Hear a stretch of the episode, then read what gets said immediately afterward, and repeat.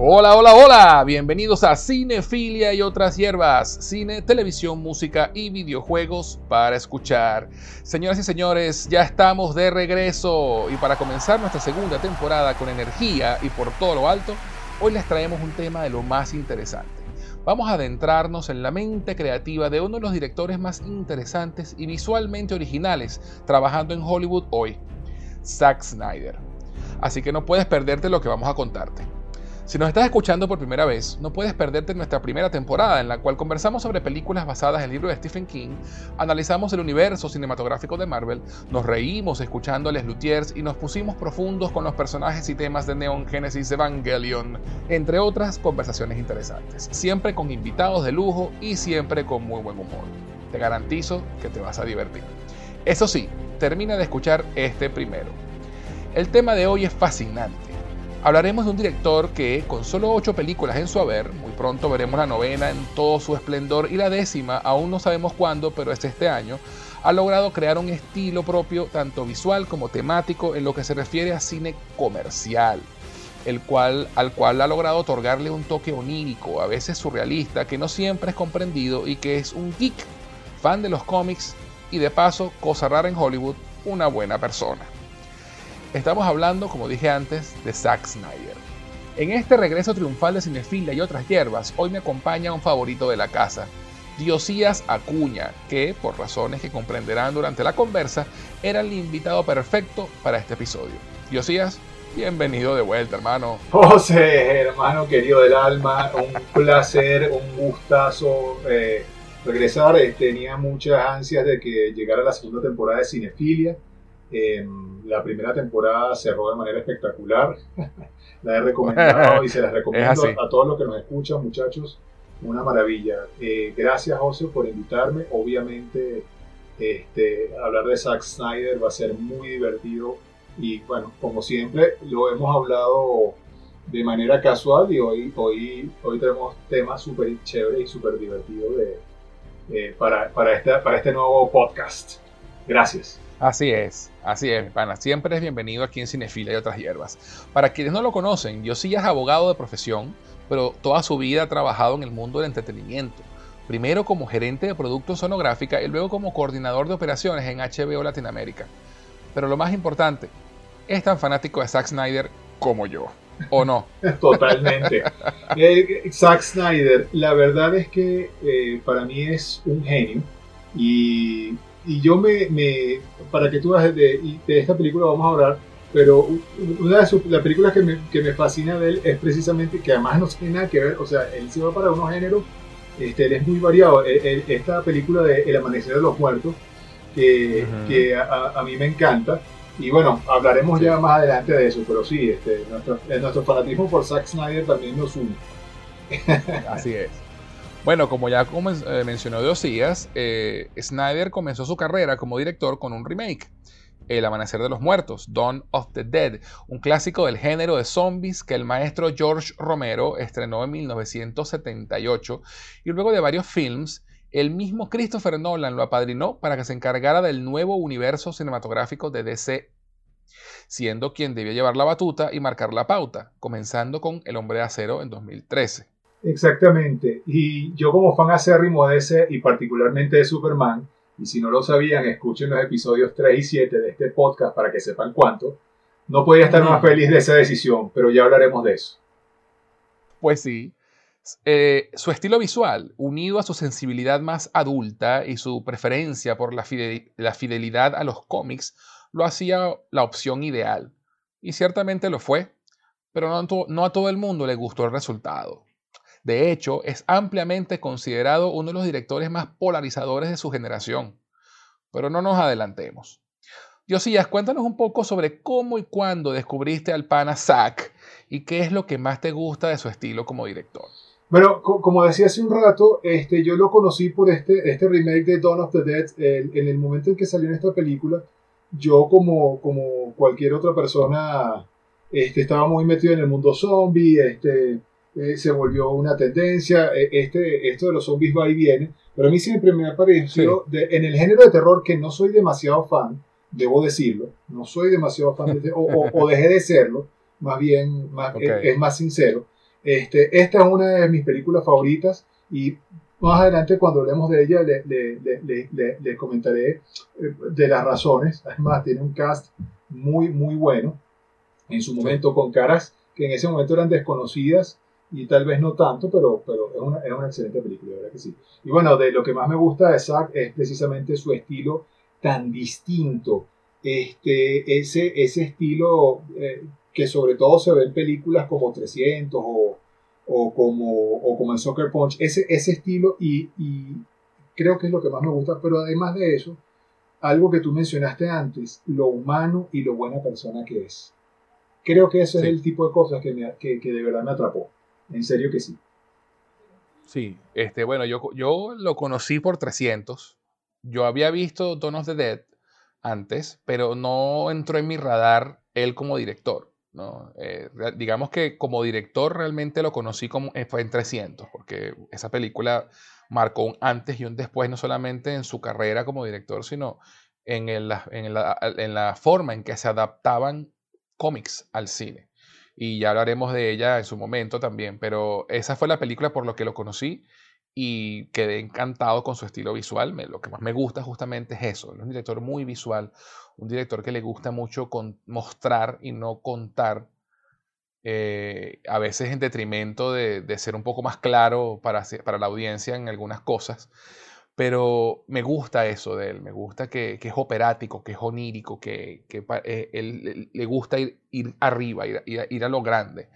Y con personajes como los del universo DC, que son los dioses de los cómics, pues sus sensibilidades para mí son perfectas para este universo.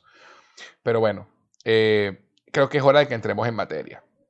Como les digo siempre, la idea es al final conversar sobre el trabajo de Zack Snyder analizar su estilo y que ustedes que nos escuchan pasen un buen rato y si lo desean compartan su opinión en nuestras redes sociales, que son, Diosías. Eh, Diosías, eh, arroba Diosías en, en, Instagram y arroba Diosías en Twitter igual. Perfecto, y yo aquí me pueden encontrar en arroba Gus en José, G-U-Z-E-N José en Twitter e Instagram. Además, si desean dejarnos algún comentario, sugerirnos un tema para algún próximo episodio o simplemente dejarnos un saludo, pueden hacerlo al correo cinefilia y otras hierbas gmail.com. Cinefilia y otras hierbas gmail.com. Dicho esto, comencemos.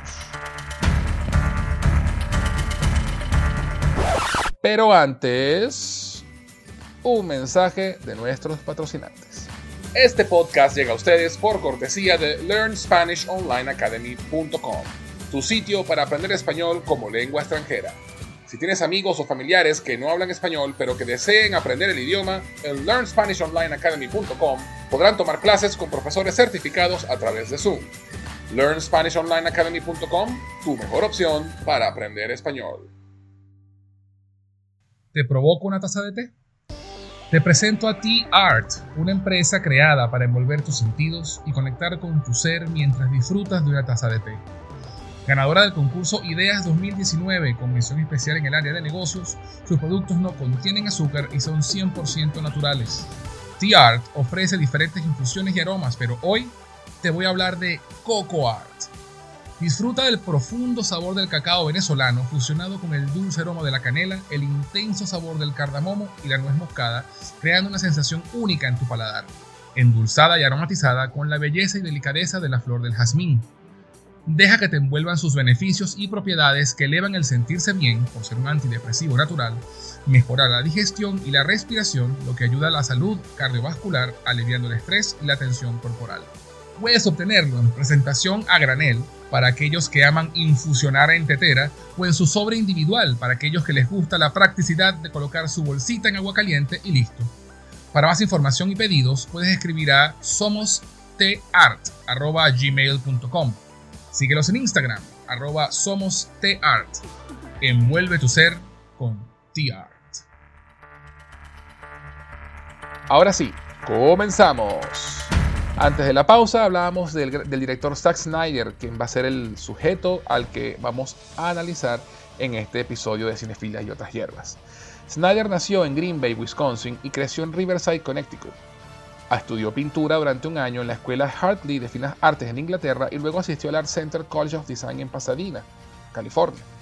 Y como dato curioso, el afamado director James Cameron es fan de su trabajo y ha dicho que es una inspiración para él. Eso no es poca cosa, ¿eh?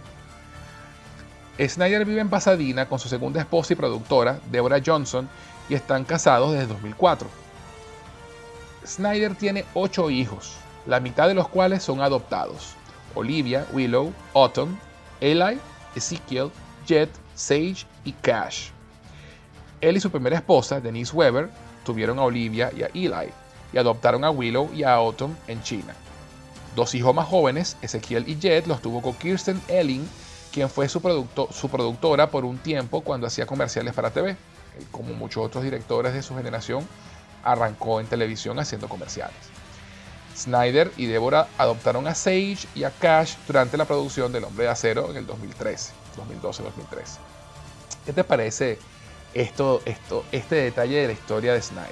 Eh, es un tipo adoptarse a lo que es tener ocho hijos y cuatro de ellos sean adoptados. Eso dice mucho de él como persona, me parece a mí. Sí, este, es lo que, lo que decíamos, o sea, no solamente es una buena persona porque porque pareciera ser amable, es que eh, su historia lo dice. Eh, tener tantos muchachos, de las cuales cuatro se han adoptado, pues eso es súper loable y, habla muy bien de lo que sería, como dicen los gringos, un family man. Exacto. un hombre de familia. Este, y, yo, y yo creo que, que parte de esa humanidad y parte de esa, de esa forma de ser tan amable también, también lo imprime un poquito en sus películas.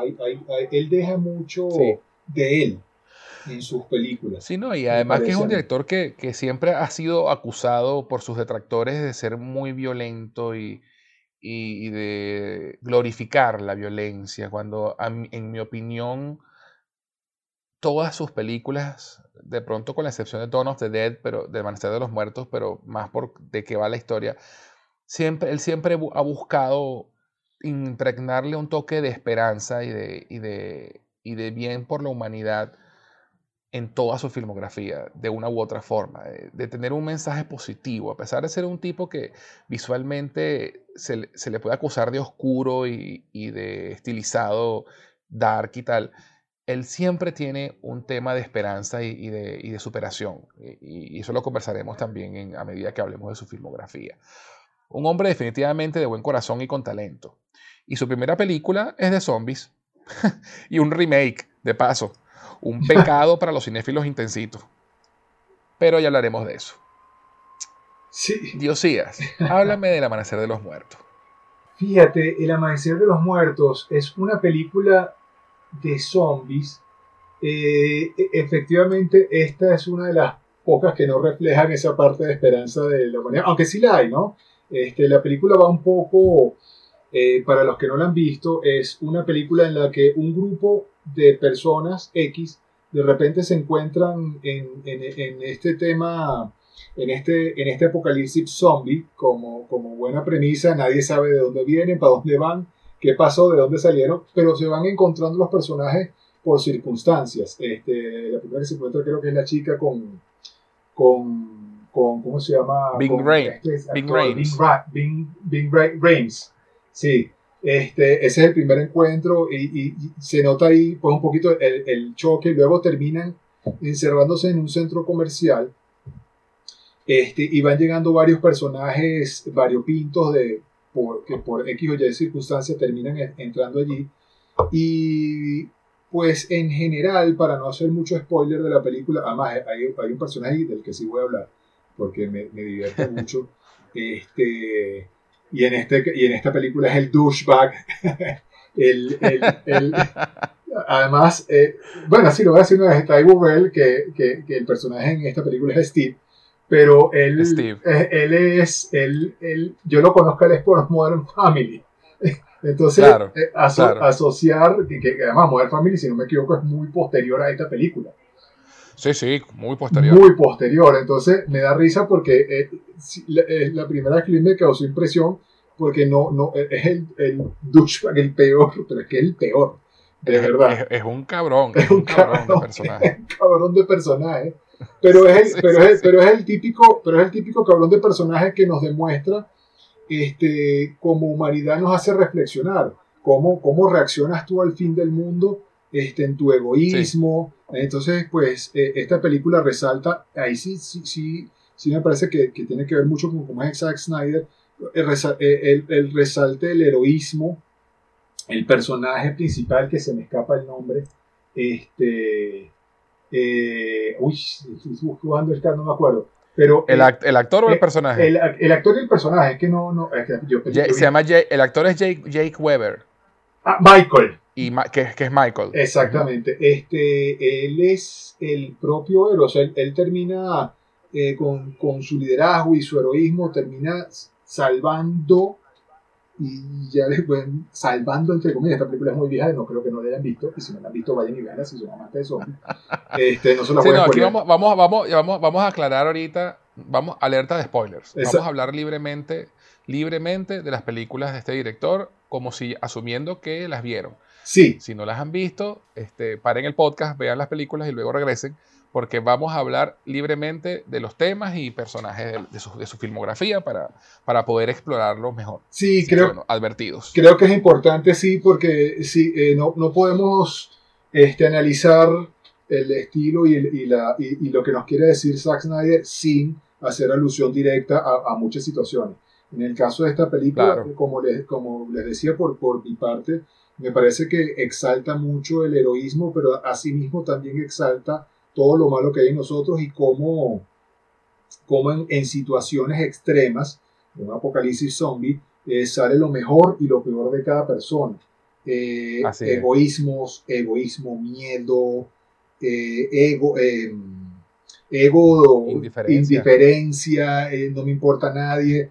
ese, ese, e, esa mezcla de lo que nos hace personas al final. Este, y, el, y, el, héroe de la película es el héroe de la película al final. Wow, esta película es, este, sí, sí es bastante dura, pero como que es una película de zombies, no podemos esperar rosas y, Exacto. y, y cositas bonitas. no sé, ¿qué, ¿qué, opinas tú, José? no, mira, eh, esta película fue una sorpresa para mucha gente porque era un, primero era un remake de una película que es considerada una de las mejores en su género, que es la, la versión de George Romero. Eh, del 78, pero la, la, diferencia, eh, Zack Snyder, eh, además que vale, valga la pena acotar que el guion de esta película lo escribió James Gunn, el director de Guardianes de la Galaxia de Marvel, este, y antes de ser famoso, por supuesto. Y, y, el, y el guion de esta película, más bien, el, el guion de la, la, versión original, perdón, reflejaba también un poco eh, la época en la que se hizo. Los zombies eran los zombies clásicos lentos y, y entre comillas torpes.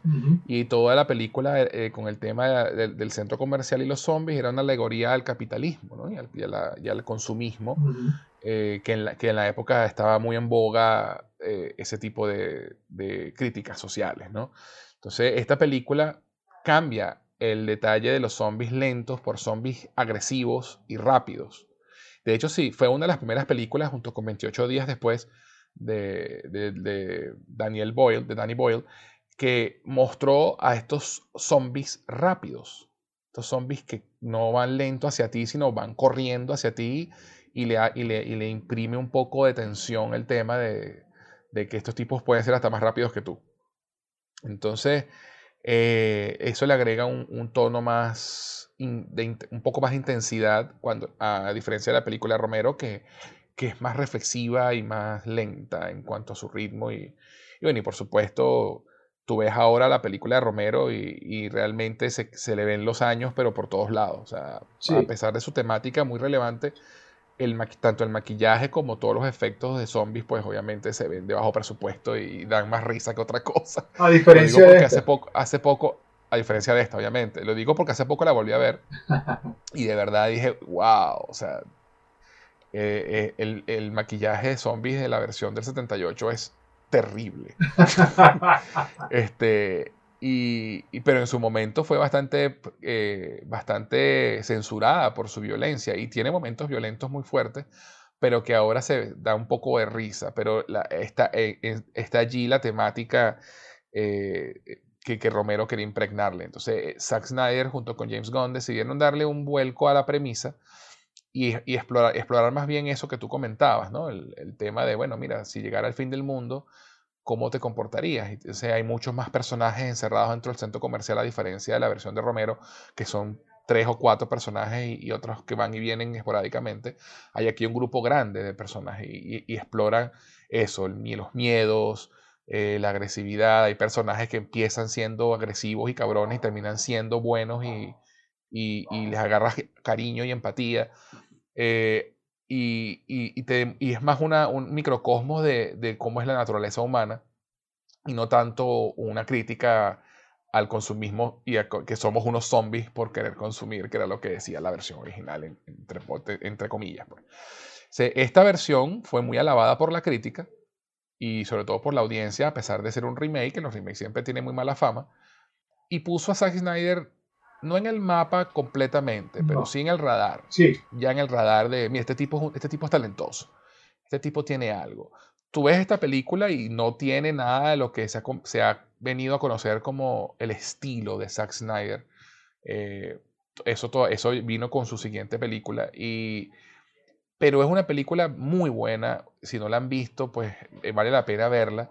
Eh, sobre todo porque tiene, tiene elementos de acción muy interesantes y muy originales en cuanto al tema de los zombies. Destaco la secuencia en la que están todos en el techo del centro comercial eh, y hay un vecino que, que tiene una tienda de armas que está enfrente y se comunican con él a través de pizarras de acrílico y el tipo, como tiene una, tiene una tienda de armas, le, le, dicen que le dispare a, a, zombies en particular. Se dispara que se parece a, a Jay Leno. Esa, y van y le dispara. Esa, secuencia es divertida. secuencia es lo máximo. Esa secuencia es, lo máximo. Incluso, este, el, el, pero, pero, es eso, es como maneja incluso ese, ese humor negro en esta película. A mí, me, a mí una de las cosas que más me gusta de esta película, uno que no ha, eh, ha envejecido muy bien, el género, el género, el género zombie es evidentemente uno de los, de los más importantes en el, en el, en el, en el cine terror. Eh, creo que uno de los que más se ha explotado en los últimos 10 años. Eh, series como Walking Dead y ah, Yara Yara Yara Yata vienen un poco de, este, de, este, de, estos, de estos precursores. Eh, lo que tú decías, esta es la primera vez que vemos zombies rápidos y que le imprimen ese, ese, ese, esa tensión extra, porque en el Amanecer de los Muertos e incluso en la, en la anterior, eh, se me escapa el nombre también, la primera de George Romero, que la, Noche de los Muertos Vivientes. La Noche de los Muertos Vivientes, Night of the Living Dead. Esa es mi favorita clásica. Sí, sí. Aunque es super cheesy, a mí me gusta por muchas razones, pero que no vienen al caso. Pero una de las cosas que, que, que, lo hago es por la diferenciación entre esta película y la otra. Es que en la otra película incluso eh, tú sales corriendo y esquivas a los zombies. Sí. Este, solamente son peligrosos si es una horda muy grande. Exacto. Aquí un solo zombie te pone a correr. Exacto. Exacto. Te pone a correr. Te pone a, pues, en polvorosa. Y son mucho más violentos. Sí este, agresivos. Eh, agresivos. Entonces, eso le da ese toque de terror a la película. Pero lo realmente terrorífico de esta película, y no me canso de insistir en esto porque creo que, creo que tiene que ver con lo que.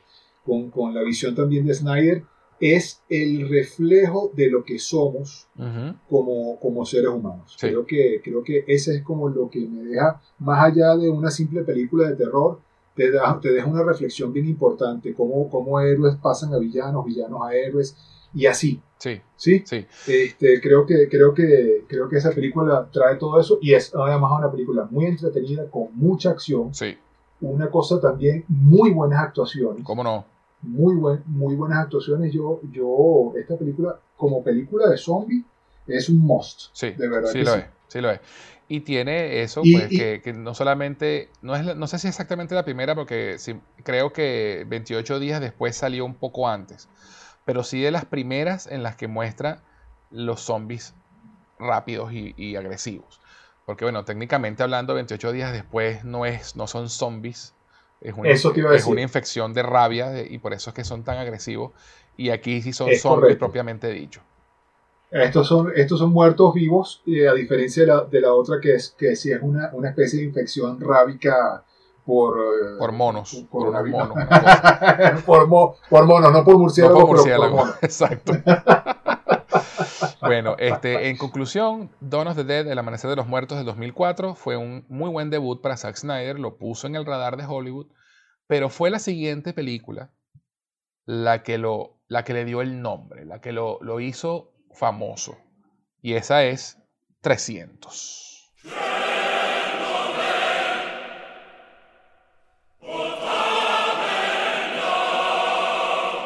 300, para los que no lo saben, es una novela gráfica escrita por Frank Miller, eh, el que escribió El Caballero de la Noche Regresa, un cómic muy famoso en los 80 que revitalizó no solamente la industria, sino a DC y a Batman. Y, y, esta película se, se, estrenó en el 2007. ¿Qué tiene esta película de particular? Esta es una película en la que Zack Snyder decidió tomar los paneles de la novela gráfica, que, era, que, fue, que, tenía un, tono sepia y, era bastante monocromática, tenía muy pocos colores. La novela gráfica tenía un estilo muy, muy estilizado, valga la, la redundancia, y decidió recrear fielmente los paneles, tanto en lo que se ve dentro del cuadro como la estética del uso del color. Y para ello hizo algo que, también fue súper innovador y fue que toda la película se, filmó frente a una pantalla verde. No había ningún tipo de exterior, se construyeron sets muy minimalistas y todo, todo, todo fue recreado por computadoras.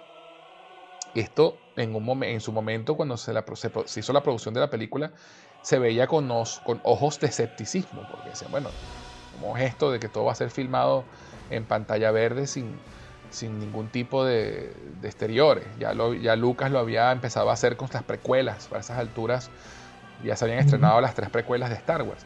Pero en este caso, eh, eh, Snyder fue mucho más al extremo. Porque no solamente era que iba a cambiar el, los fondos, ese, ese, color verde, sino que la corrección de color iba a ser con colores saturados, muy estilizado. Y el resultado fue increíble, al punto de que la gente no podía creer lo que estaba viendo. O sea, eh, yo no sé cómo, cómo fue tu reacción la primera vez que la viste, pero a mí la quijada se me, me llevó al piso. Yo decía, ¿qué es esto? ¿Pero qué, es esto que estoy viendo? ¿Qué, ¿Qué pasó aquí?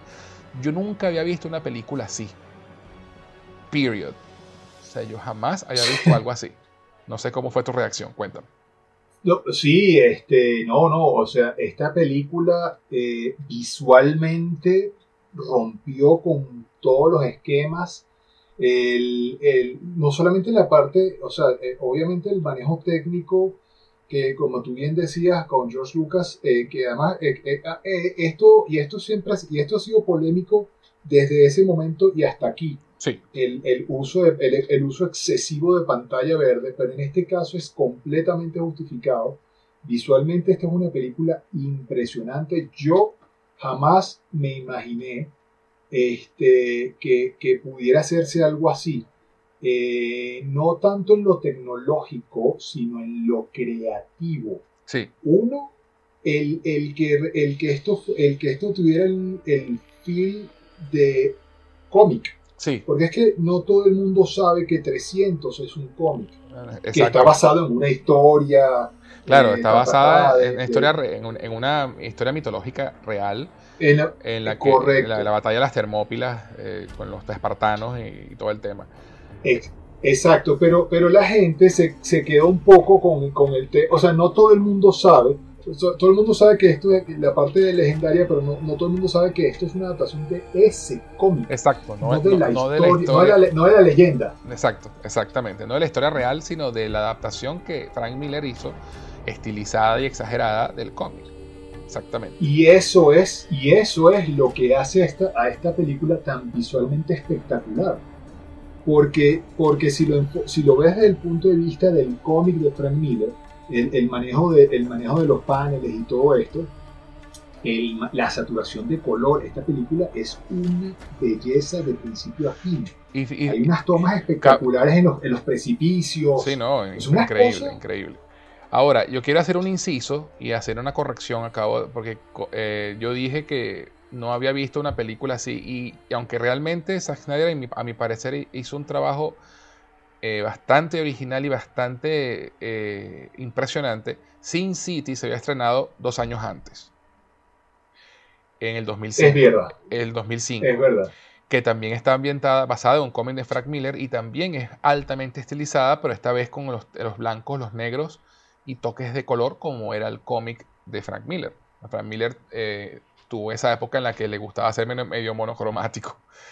Eh, pero Robert Rodríguez, eh, que fue el quien dirigió Sin City, Sin City hizo un, era, ese es más un estilo como un film noir, como, como una, una historia detectivesca. De, cine, negro y no realmente una película de acción. ¿no? Y, y, lo que aportó Snyder, que no aportó Rodríguez y que realmente fue lo que impresionó a todo el mundo, más allá de, oh mira, se filmó todo ante pantalla azul o verde, es su estilo de mover la cámara y, la, y su forma de filmar las escenas de acción. Porque ahí eso fue lo que realmente impactó esa secuencia de, ese plano secuencia de casi dos minutos en que Leónidas eh, ataca y mata a varios, a varios persas, donde la cámara se acerca, se aleja, se acelera, se pone en cámara lenta otra vez. O sea, e, ese, ese estilo tan, tan exagerado, onírico, poético incluso, de la acción, fue lo que aportó Zack Snyder y fue lo que diferenció a 300 de Sin City, que se había estrenado un par de años antes, con muchísima también eh, muy buena recepción. Fue, eh, y ahí es donde comienza lo que llamamos el estilo visual de Snyder, que es esto de acelerar y, poner en cámara lenta de nuevo, el, uso del slow motion para enfatizar un golpe o un disparo o un espadazo. Eh, y, ese, estilo operático, pues, digamos lo, él descubrió o encontró ese, estilo allí y lo, y lo conservó para el resto de su filmografía. Sí, este, bueno, de hecho, eso, este, la, una de las escenas más icónicas de esta película, parodiada, eh, alabada. Ya sé para dónde vas. ¡This Sparta!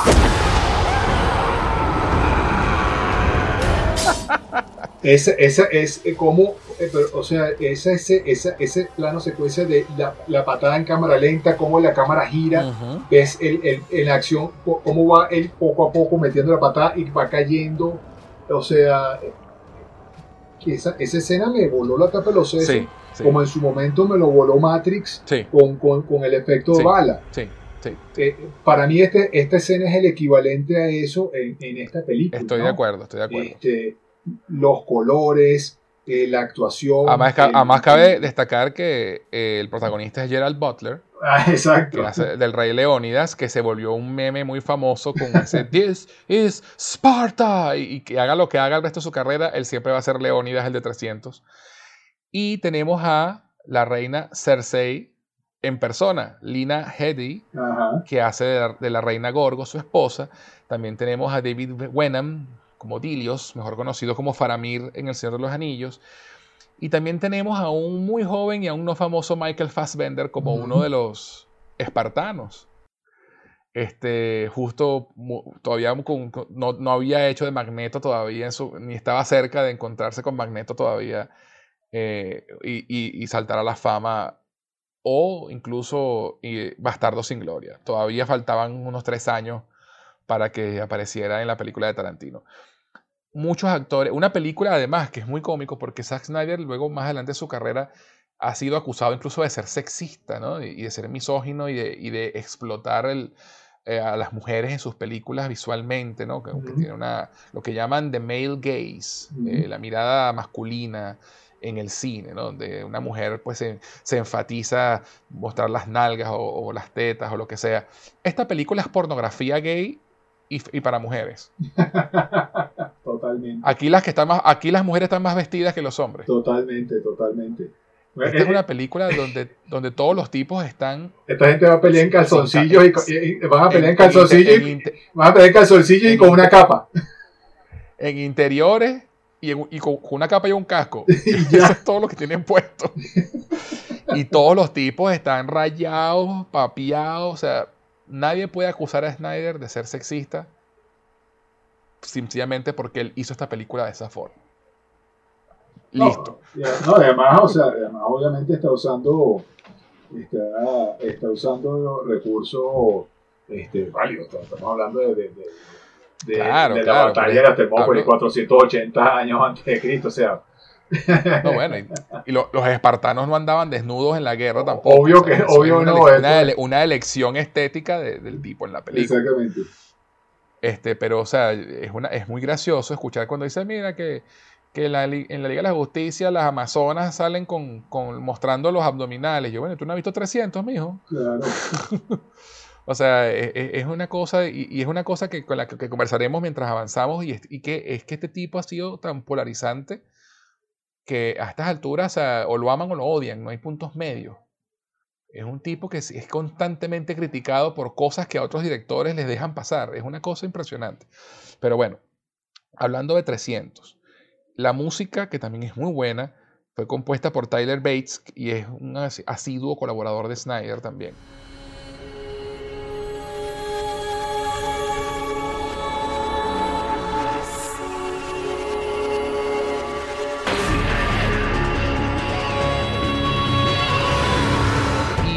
De fotografía es un señor llamado Larry Fong. Lo menciono porque es otro frecuente colaborador de Snyder y que también fue el director de fotografía de Watchmen y de Batman vs. Superman. Él, se suele rodearse de colaboradores muy cercanos que, que, les gusta trabajar con él. Todo el mundo que ha trabajado con él, actores, eh, directores, escritores, actrices, todo el mundo siempre habla maravillas de él como persona, como director. Y, es, más el, el, rechazo, el odio viene de personas que no están de acuerdo por alguna razón con su forma de, dirigir. Pero bueno, 300 fue un éxito comercial inmenso. Eh, fue. Eh, recaudó eh, muchísimo dinero en taquilla y, y tuvo buenas críticas. Y bueno, esto le dio muchos le dio premios, como, bueno, tuvo nominado a Mejor Película en los MTV Movie Awards, que muchos dirán que es poca cosa, pero eso es lo que la gente, por lo que la gente vota, eso vota la gente, no, lo, no la academia, ¿no? y, y, y, muchas publicaciones geek de la época en Internet le, la, la alabaron como una de las mejores películas, si no la mejor película del año. Y, estuvo, y tuvo 10 nominaciones a los premios Saturn Saturn, que son, que son premios que, que honran al cine de género, cine de terror, cine de, acción, de aventura, cosas que la academia oficial, digamos, el Oscar generalmente tiende a ignorar. Y ganó mejor director y mejor película de acción y aventura. Y en 2009 la revista National Review colocó a 300 de número 5 en su lista de las 25 mejores películas de los últimos 25 años. Así que bueno, no es poca cosa. Esta película además sí, claro, perdón, perdón, adelante. No, no, no, yo iba a decir que obviamente también hubo controversias porque los persas se pusieron, bravos porque mostraba a los persas como, como demonios, como tipos insensibles y Cersei, en particular Jerjes, eh, eh, es bastante demonizado, pero bueno, más allá de eso es el cómic, es la adaptación del cómic y está mostrando lo exagerado, de lo estilizado de, toda la historia. Pero bueno, como te digo, siempre hay gente que se queja. Pero, pero es, lo que, es lo que mencionábamos un poco al principio, como la gente, como no todo el mundo, como no todo el mundo tiene claro que esto es una adaptación de un cómic, eh, piensan que estamos, estamos eh, vamos por, por, por, los temas históricos y todo eso, este, con películas, o sea, haciendo una comparación que no tendría sentido como, como Troya, por decir algo. Este, Ajá esta, esta película no va sobre eso, esta película va sobre el cómic. Entonces.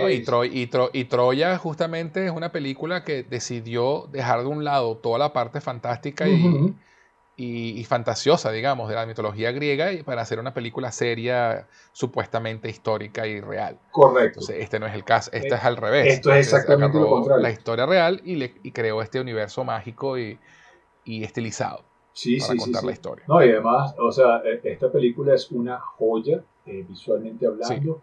Sí sí, sí, obviamente empieza con lo que sería después la marca de Zack, lo que acabas de decir, la polarización, eh, amor-odio eh, a lo largo de su carrera, pues esta, esta la inicia, pero claro, inicia con muy buen pie, o sea, esta es una película, yo, yo no creo que nadie, nadie haya al menos escuchado, si no visto, al menos escuchado sobre 300 nuevamente. This is Sparta. O sea, esta Es es la una película que no, que no deja indiferente a quien la ve, de Eh, una u otra forma. No, y, es, es una de las, de las es, es- es- la película del inglés es the more- one of the most quotable movies, o sea, Sí, más de las películas más citables. más con frases citable, más exacto, célebres. la- con frases muy, muy célebres, entonces, este, bueno. a mí mi, fa- mi favorita es cuando se habla con el mensajero persa y le dice nuestras, nuestras flechas oscurecerán el sol y él le responde entonces, cenaré, entonces pelearemos en la oscuridad. Exacto, sí, no, o sea, esta, esta película es genial, además la Y acción, tonight we dine in hell. Sí, no, no, además esta película, uno, uno sale, uno sale de esta película queriendo agarrar una lanza, un, un, un arco, una flecha y caerle y, y darle una patada a alguien en el pecho y, a- y arrojarlo Sí, sí. después del abismo. O sea, el- el- la, la- el- la acción, la, el- el clímax de esta película es... Este, Sí, sí, sí. Y Increíble, y, y, y, y- y- y rescato un poquito lo que tú decías hace un rato en el cast. Esta película tiene un cast duro. Gente que no, Sí. que tal vez no, no, no, no, no era tan conocida en el momento, pero que luego, pero que luego, o sea, estamos hablando de, de Michael Fassbender, que lo mencionaste hace un rato. Este, aquí, aquí era un, era era prácticamente un, un, un, un actor Un de extra. relleno, un extra, exactamente. No, bueno, un extra no porque tenía escenas con diálogo, pero muy poquito. Pero, y- pero y- sí, pero, pero, pero, o sea, para el, para, para el nivel de lo que ahora es Michael Fassbender, pues en ese Sí, momento es, sí, es por, su- por prácticamente supuesto. lo por catalogar de extra. Este, y Lina Headey, Por que yo, yo la he amado, este, a- a- la gente la conoce ahora como por Game Como of Cersei Thrones, Lannister. por Cersei Lannister, pero Lina Headey tiene ya un, un buen rato y, y para mí esto es uno de sus mejores papeles. Este, ¿Cómo no? ¿Cómo no? eh, eh. En esta película, entonces, Ese, y además muy poca gente sabe que ella fue Sarah Connor.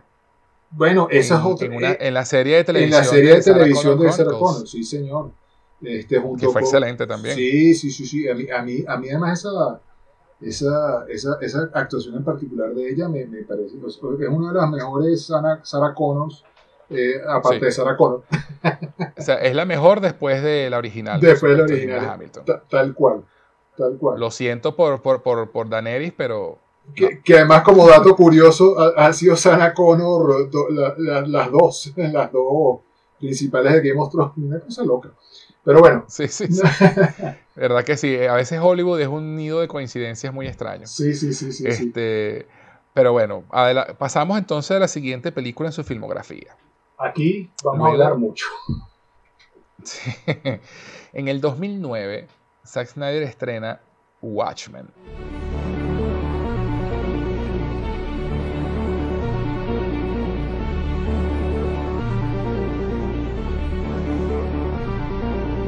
Watchmen es una adaptación también de un cómic, y aquí vemos su, su- afición por el género de los cómics y los superhéroes.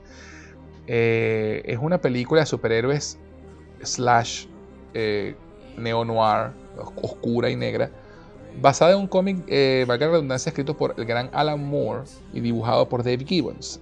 Alan Moore siempre dijo que Watchmen en particular era, un cómic que no podía, no había forma de que se trasladara a otro medio.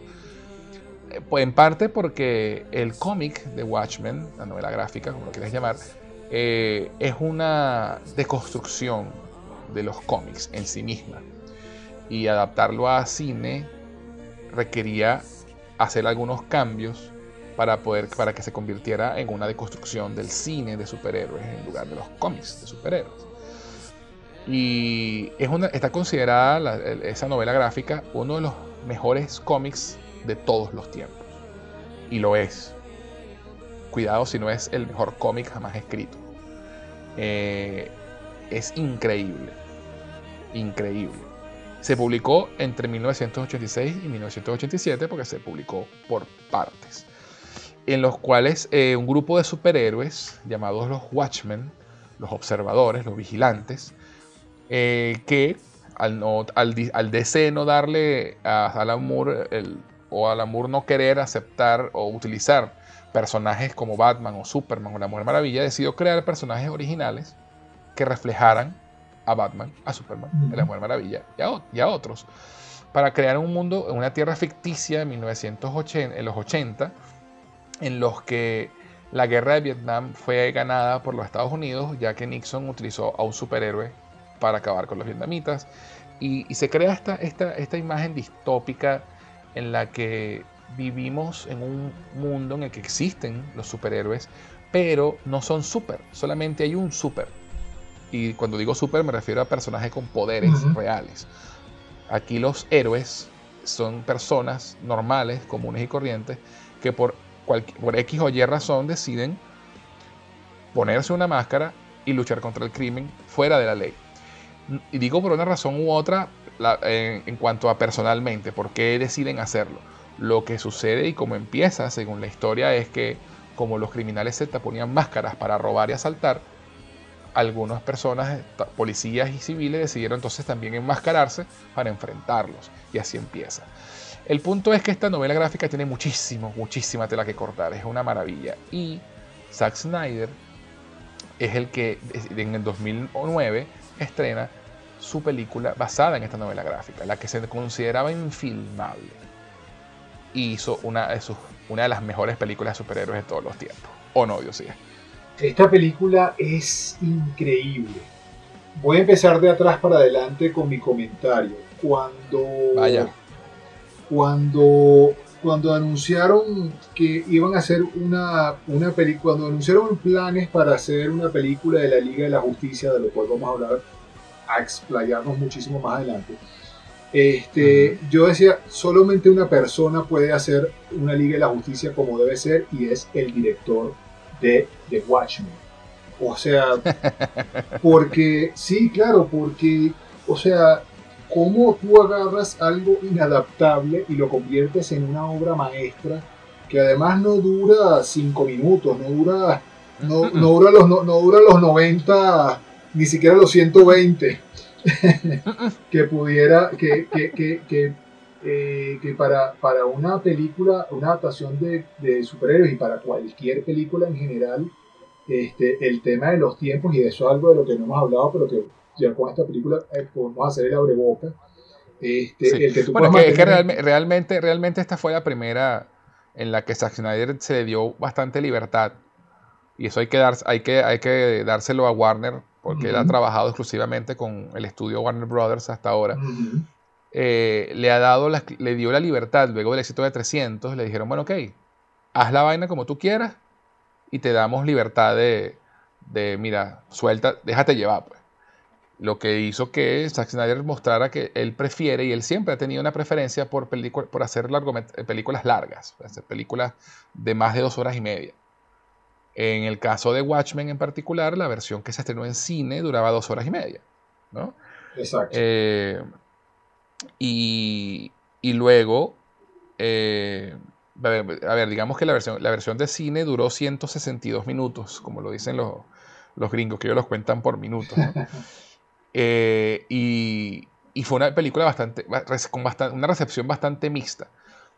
Pero aquí empezamos a ver, y eso va a ser costumbre de aquí en adelante, que luego, eh, cuando salió la película en, en, en video casero, en home video, en DVD, Blu-ray, se estrena un Director's Cut, que es infinitamente superior a la versión de cine, simplemente porque le añadieron 20 o 30 minutos adicionales que el estudio le obligó a cortar porque la película era muy larga. Y bueno, te interrumpí, pero quería hacer esa aclaratoria. Eh, de hecho, ah, eh, voy hilando con lo que tú vas diciendo y aquí es donde empieza todo el, todo el tema Zack Snyder este, y, y, lo que va a marcar definitivamente un, un hito en su carrera.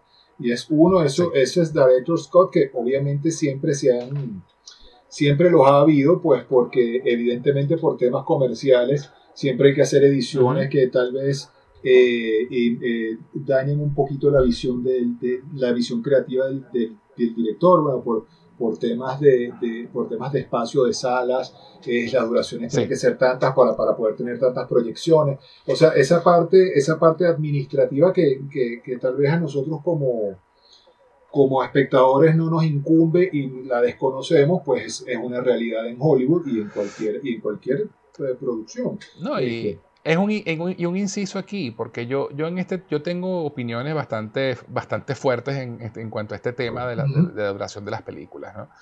En mi opinión, la película debe durar lo que tiene que durar para que funcione. Correcto. ¿Qué pasa? ¿Qué pasa? Hay películas de, de hora y media que parecen de tres horas, de lo lentas y aburridas que son. Y hay, y hay, películas de tres horas que se, se pasan en, como, si, como si fueran 20 minutos. Lo importante no es lo que dure. Porque ¿qué pasa? Las películas, el, tema por el cual Hollywood decide y tiene miedo de sacar películas largas, sobre todo en la era moderna de multiplexes y cines con 9, 10, 15, 20 salas, es que mientras más larga la película, menos funciones al día pueden darse. Correcto. Lo que según, según la matemática idiota de ellos significa menos dinero. Lo que ellos no terminan de entender es que si la película es buena, la gente la va a volver a ver, y la va a volver a ver, y la va a volver a ver. Las películas más taquilleras de la historia del cine, las tres primeras, duran más de tres horas. Exactamente. Exactamente. Eso no tiene nada que ver, la duración de la película, con la taquilla. No, y esto no es nuevo. Esto no es nuevo. No es nuevo. Estamos hablando de películas de los 10 los diez mandamientos, estamos hablando de películas. claro. Estoy hablando de. Claro, lo que pasa, lo que pasa y, por eso es que hago el comentario de que viene, este miedo viene en la era moderna de los multiplexes y las multisalas. Porque, ¿qué pasa? ¿Qué pasaba en la época de los 10 mandamientos o los viento se llevó? En esa época. No, en, en, esa época ir al cine era un evento. No, habían tanta, no habían tantas salas y era, era un evento como ir a la ópera. Sí. Las películas tenían una obertura, tenían un intermedio. y, y, la gente salía de la sala y conversaba, luego volvía a entrar y, y, ahora se consume todo como más rápido. ¿no? Entonces ves la película de tres horas y la ves de una sola sentada. Hay mucha gente, el espectador promedio dice que ya después de las dos horas ya se lo empiezan a pensar un poquito más para ir al cine. Y esa es la, la matemática que saca el estudio. Pero las buenas películas largas, y, aquí me, refiero de nuevo a, las tres primeras más taquilleras de la historia, que son Endgame, Avatar y Titanic. Son tres películas de más de tres horas. Pero también están las películas como las El Señor de los Anillos. El Retorno del Rey duraba tres horas y media. y, y, tuvo una taquilla increíble y se ganó 11 Óscares. Exactamente. entonces, eh, este tema de la duración, que todavía sea un tema de contención, a mí me parece insólito. Entonces, va más, allá de la excusa de, que la película es muy larga y no, y, no vamos a tener más taquilla, yo creo que es más un tema de yo no confío en este director, no confío en este producto. Sí, sí. Entonces vamos a cortarlo para poder vender más funciones porque si no, no vamos a recuperar nuestro dinero. Entonces no, es un tema de, no es un tema de funciones y de menos funciones y de dinero, es un tema de de confianza. Integridad, de integridad artística y de confianza en tu director. De un estudio como Warner, que siempre se ha jactado de ser un estudio pro director. Un estudio que, que fue el hogar de Kubrick toda su carrera. Exactamente. Un, estu un estudio que ha sido el hogar de Christopher Nolan toda su carrera. Entonces, que pase esto, y particularmente con Snyder, no ha pasado una, ni dos, ni tres, sino cuatro veces. Prácticamente su, su, su carrera, su carrera su, su, el pico de su carrera se la ha pasado peleando con, con las duraciones, con las duraciones y, y, con sus director Scotts y una y otra vez y una y otra vez él demuestra que su director Scott es la joya, que su director Scott es lo que debimos haber visto y por lo que incluso regresamos al cine o regresaríamos al cine si, si cuando, cuando las estrenen. Y, y, Watchmen no es la excepción, de hecho es, es, la primera. y, de aquí, y, de aquí en adelante le sucederá en su carrera con, con un par de excepciones. Este, sí. No, eh, y fíjate que Watchmen, de paso, también tiene otro tema con, con el cine de Snyder, que es la, la temática adulta y la película clase C. la eh, película para mayores de 18 años y la película eh, clase R en Estados Unidos, que es el rating de restricted, que es restringido. Esa es otra cosa, sí. Que, esto, es una película de superhéroes, más no una película infantil ni mucho menos. Sí, señor. Además que maneja temas eh, bastante fuertes como la, como la violación, el genocidio, este, eh, y, y, además de manejar un tema como la humanidad, también un tema de la humanidad y, y de, y de cómo, cómo nos comportamos ante ciertas situaciones y, qué pasaría si a una persona común y corriente, como pasa con el personaje de Doctor Manhattan, que es lo más parecido a Superman que tiene esta historia, un tipo que por un accidente típico de cómic eh, adquiere poderes al punto de que se desconecta de la humanidad porque ya es un dios. Exactamente. entonces tú ves todo como cómo analiza cada personaje de una forma fantástica. Además que de nuevo hablamos del reparto porque otra, otro talento que tiene Zack Snyder es el, es el cast. El casting de sus películas siempre es pero perfecto. Tiene un ojo con, increíble. Con contadas, con, con contadas excepciones y, y, una de ellas está aquí en Watchmen y ya la voy a mencionar. pero hablamos que aquí, aquí está Malin Ackerman, Billy Kudrup, Matthew Good, Carla Gugino, que es una actriz fetiche de él también, con la que he repetido bastante, Jackie Earl Haley, que es el que hace de Rorschach, que para mí es lo mejor de la película, Jeffrey, D, Jeffrey Dean Morgan, eh, que, de, Walking Dead, eh, que, que, hace de Comedian, y Patrick Wilson, que hace de Night Owl, del, búho nocturno, que es la, el Batman, de, este este, de este universo. Entonces, eh, eh, Watchmen sale en el cine, se estrena un director Scott y, más allá de eso, Zack Snyder estrena lo que llamó el Ultimate Cut. ¿Es por qué? Porque en el cómic de Watchmen hay una, entre las páginas de su historia, hay un personaje que siempre se para en un kiosquito a leer cómics. Y, lee, y ese cómic que él lee se llama Los cuentos del, barco negro, del barco de alas negras o algo así, Tales from the Black Freighter, en el que eh, él lee ese cómic y nosotros como lectores vemos ese cómic también, donde también vemos la naturaleza humana y qué pasa cuando el, humano es llevado al extremo. Y él hizo ese cómic, eh, ese, ese, ese, ese corto de Tales of the Black Freighter, Zack Snyder lo produjo para como un corto animado para incluirlo en el DVD de Watchmen como una curiosidad. Eh, Warner tuvo la amabilidad, y hay que decirlo de nuevo, como un estudio que apoya a su talento, de, permitir, de permitirle hacer un Ultimate Cut en el cual Snyder incluyó los segmentos animados del, de, este, de, este, corto, igual como están en el cómic, en, los puntos eh, importantes, y cada segmento refleja también lo que está pasando en, en la historia. Este Ultimate Cut dura casi cuatro horas. Y es fantástico. Aunque Zack Snyder ha dicho, uh, on the record, lo ha dicho oficialmente, que para él la versión definitiva es el Director Scott. Que el Ultimate Cut es más para fans acérrimos del cómic. Pero que el, el, el, Director Scott es la versión que, que, él quería mostrar en cine inicialmente. Yo ahí estoy de acuerdo con Zack Snyder. Yo soy más fanático del Director yo también. Yo también. Honestamente. Yo también. Este, esta es una película muy profunda con personajes muy, muy twisted, muy, muy locos. Este, muy retorcidos. héroes, antihéroes. Eh, la temática que maneja la, visualmente esta película es espectacular. Eh, sí. y una vez, y una vez, una, vez más utilizando Zack Snyder los paneles del cómic como, como, como storyboards. Ah, exacto, como apoyo visual. Como, como, como, apoyo visual para recrear los paneles exactos de los cómics. Sí. Una adaptación que visualmente es muy fiel al cómic. Muy fiel al cómic, es muy visualmente, nuevamente, es una película espectacular. Este, el cast es una locura. La historia. La música también de, Tyler, de Tyler Bates vuelve a hacer la música también, que es muy buena. La música, las actuaciones, este, el, el, giro del final, del, obviamente por la, la misma adaptación al cómic, aunque, aunque él aquí, no, él aquí hace, hace, un cambio. Hace un cambio, además completamente válido, porque el, el, cómic es demasiado bizarro en ese aspecto. Este... Sí, no, y es, y es algo, y es algo de, que siempre se ha dicho, pues cuando uno adapta un medio a otro, no siempre lo que funciona en un medio funciona bien en el otro. y, y, alerta de spoilers para que los que no lo saben. En el cómic original, eh, todo el, toda la historia va de, de, que hay una supuesta invasión alienígena a la Tierra y esa invasión alienígena es lo que termina uniéndonos como raza y, y, acaba la guerra nuclear porque estamos en los 80 y estaba todo el tema de, la, de Estados Unidos y la Unión Soviética.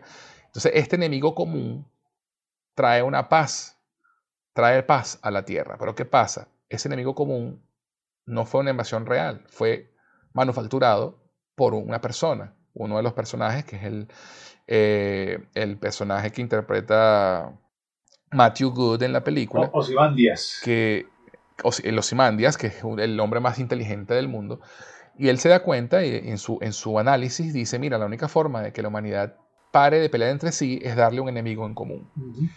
Y, y esta amenaza extraterrestre se ve en el cómic en forma de un pulpo gigante. que eh, muchos científicos en una isla desconocida lo estaban fabricando y, y, luego lo, lo lanzan a, a, Nueva York. Que el cambio que hace Zack Snyder en la película es que toma el personaje eh, de... Ay, se me escapa el nombre ahora de... Doctor, Manhattan. Doctor, Manhattan.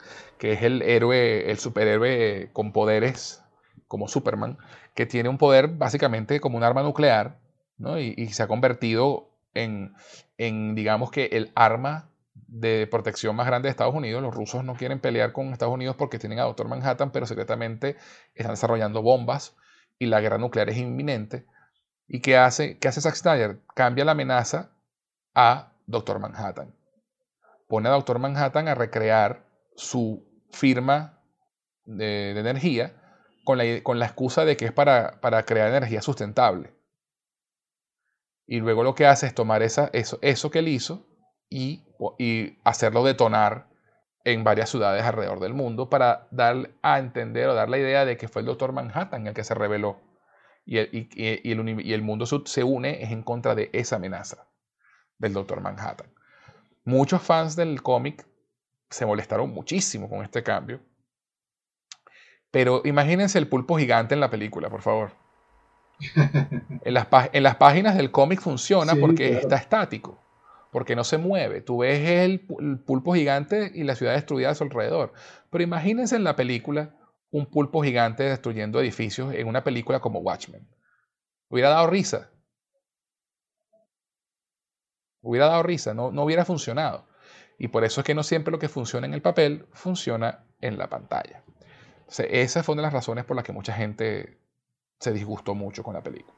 A mí particularmente, me, a mí particularmente me parece genial ese final, ese giro final que, que tiene Zack Snyder, este, y cómo, lo maneja y y además esa parte que, que, explora el cómic, indudablemente esa, parte psicológica de, este, la única forma de que no nos peleemos todos, porque además eh, estaba también estábamos como, como en un punto bien álgido como, como humanidad. sí, era, era, era, inminente, era inminente la guerra nuclear. Exactamente, era inminente. El, el, reloj del día del juicio eh, Exacto. estaba a punto, faltando un minuto, tres minutos, ahorita no, no, recuerdo. Un minuto, un minuto, un minuto. Un minuto, para, el, para, el, para, el, día del juicio final. Estamos hablando de que, en un, o sea, estamos a un paso de la, de la, de la extinción nuclear y lo que hace Ozymandias al final este, tiene todo el sentido del mundo y, y, y su lógica eh, este, es innegable, excepto por, por supuesto, el gran Rorschach. Este, sí. el, el final de esta película es crudo inteligente y visualmente espectacular. No, y además cada personaje eh, refleja una deconstrucción del, superhéroe, ¿no? Eh, el, el, comedian eh, es, el, es el tipo cínico que se da cuenta que el mundo es una mierda y dice, bueno, si el mundo es una mierda, entonces yo voy a hacer una mierda también, porque nada importa. Lo que llaman el nihilismo. Si, si, el, el, mundo es una mierda, entonces, bueno, ¿para qué voy a ser decente si nada, si nada importa? El, eh, el personaje de Doctor Manhattan es, es, eso, es la, la, desconexión. Pues mira, si yo soy un ser superpoderoso y estoy más allá del bien y el mal, entonces, ¿qué me importa a mí la vida de, de estos insectos? Eh, es interesante ver eh, cómo, cómo, cada personaje, Rorschach, es, justamente el, el tema del, del, de la moral, de la moral inquebrantable el tipo que, que, la ley, para él la ley se respeta al punto tal de que no hay manera de, de, ceder. Y él lo dice en el diálogo de la película, o sea, no, no, hay, no, ceder ni un centímetro, incluso si nos enfrentamos al fin del mundo. Entonces tú ves cómo estas, estas personalidades y, estos puntos de vista se enfrentan y discuten y al final eh, algunos viven, otros mueren y, y, la, la, la, historia termina en, en, en, un punto en el que tú dices, esta mentira Puede ser que funcione, pero no se, no se va a sostener para siempre. Porque es una paz basada en una mentira.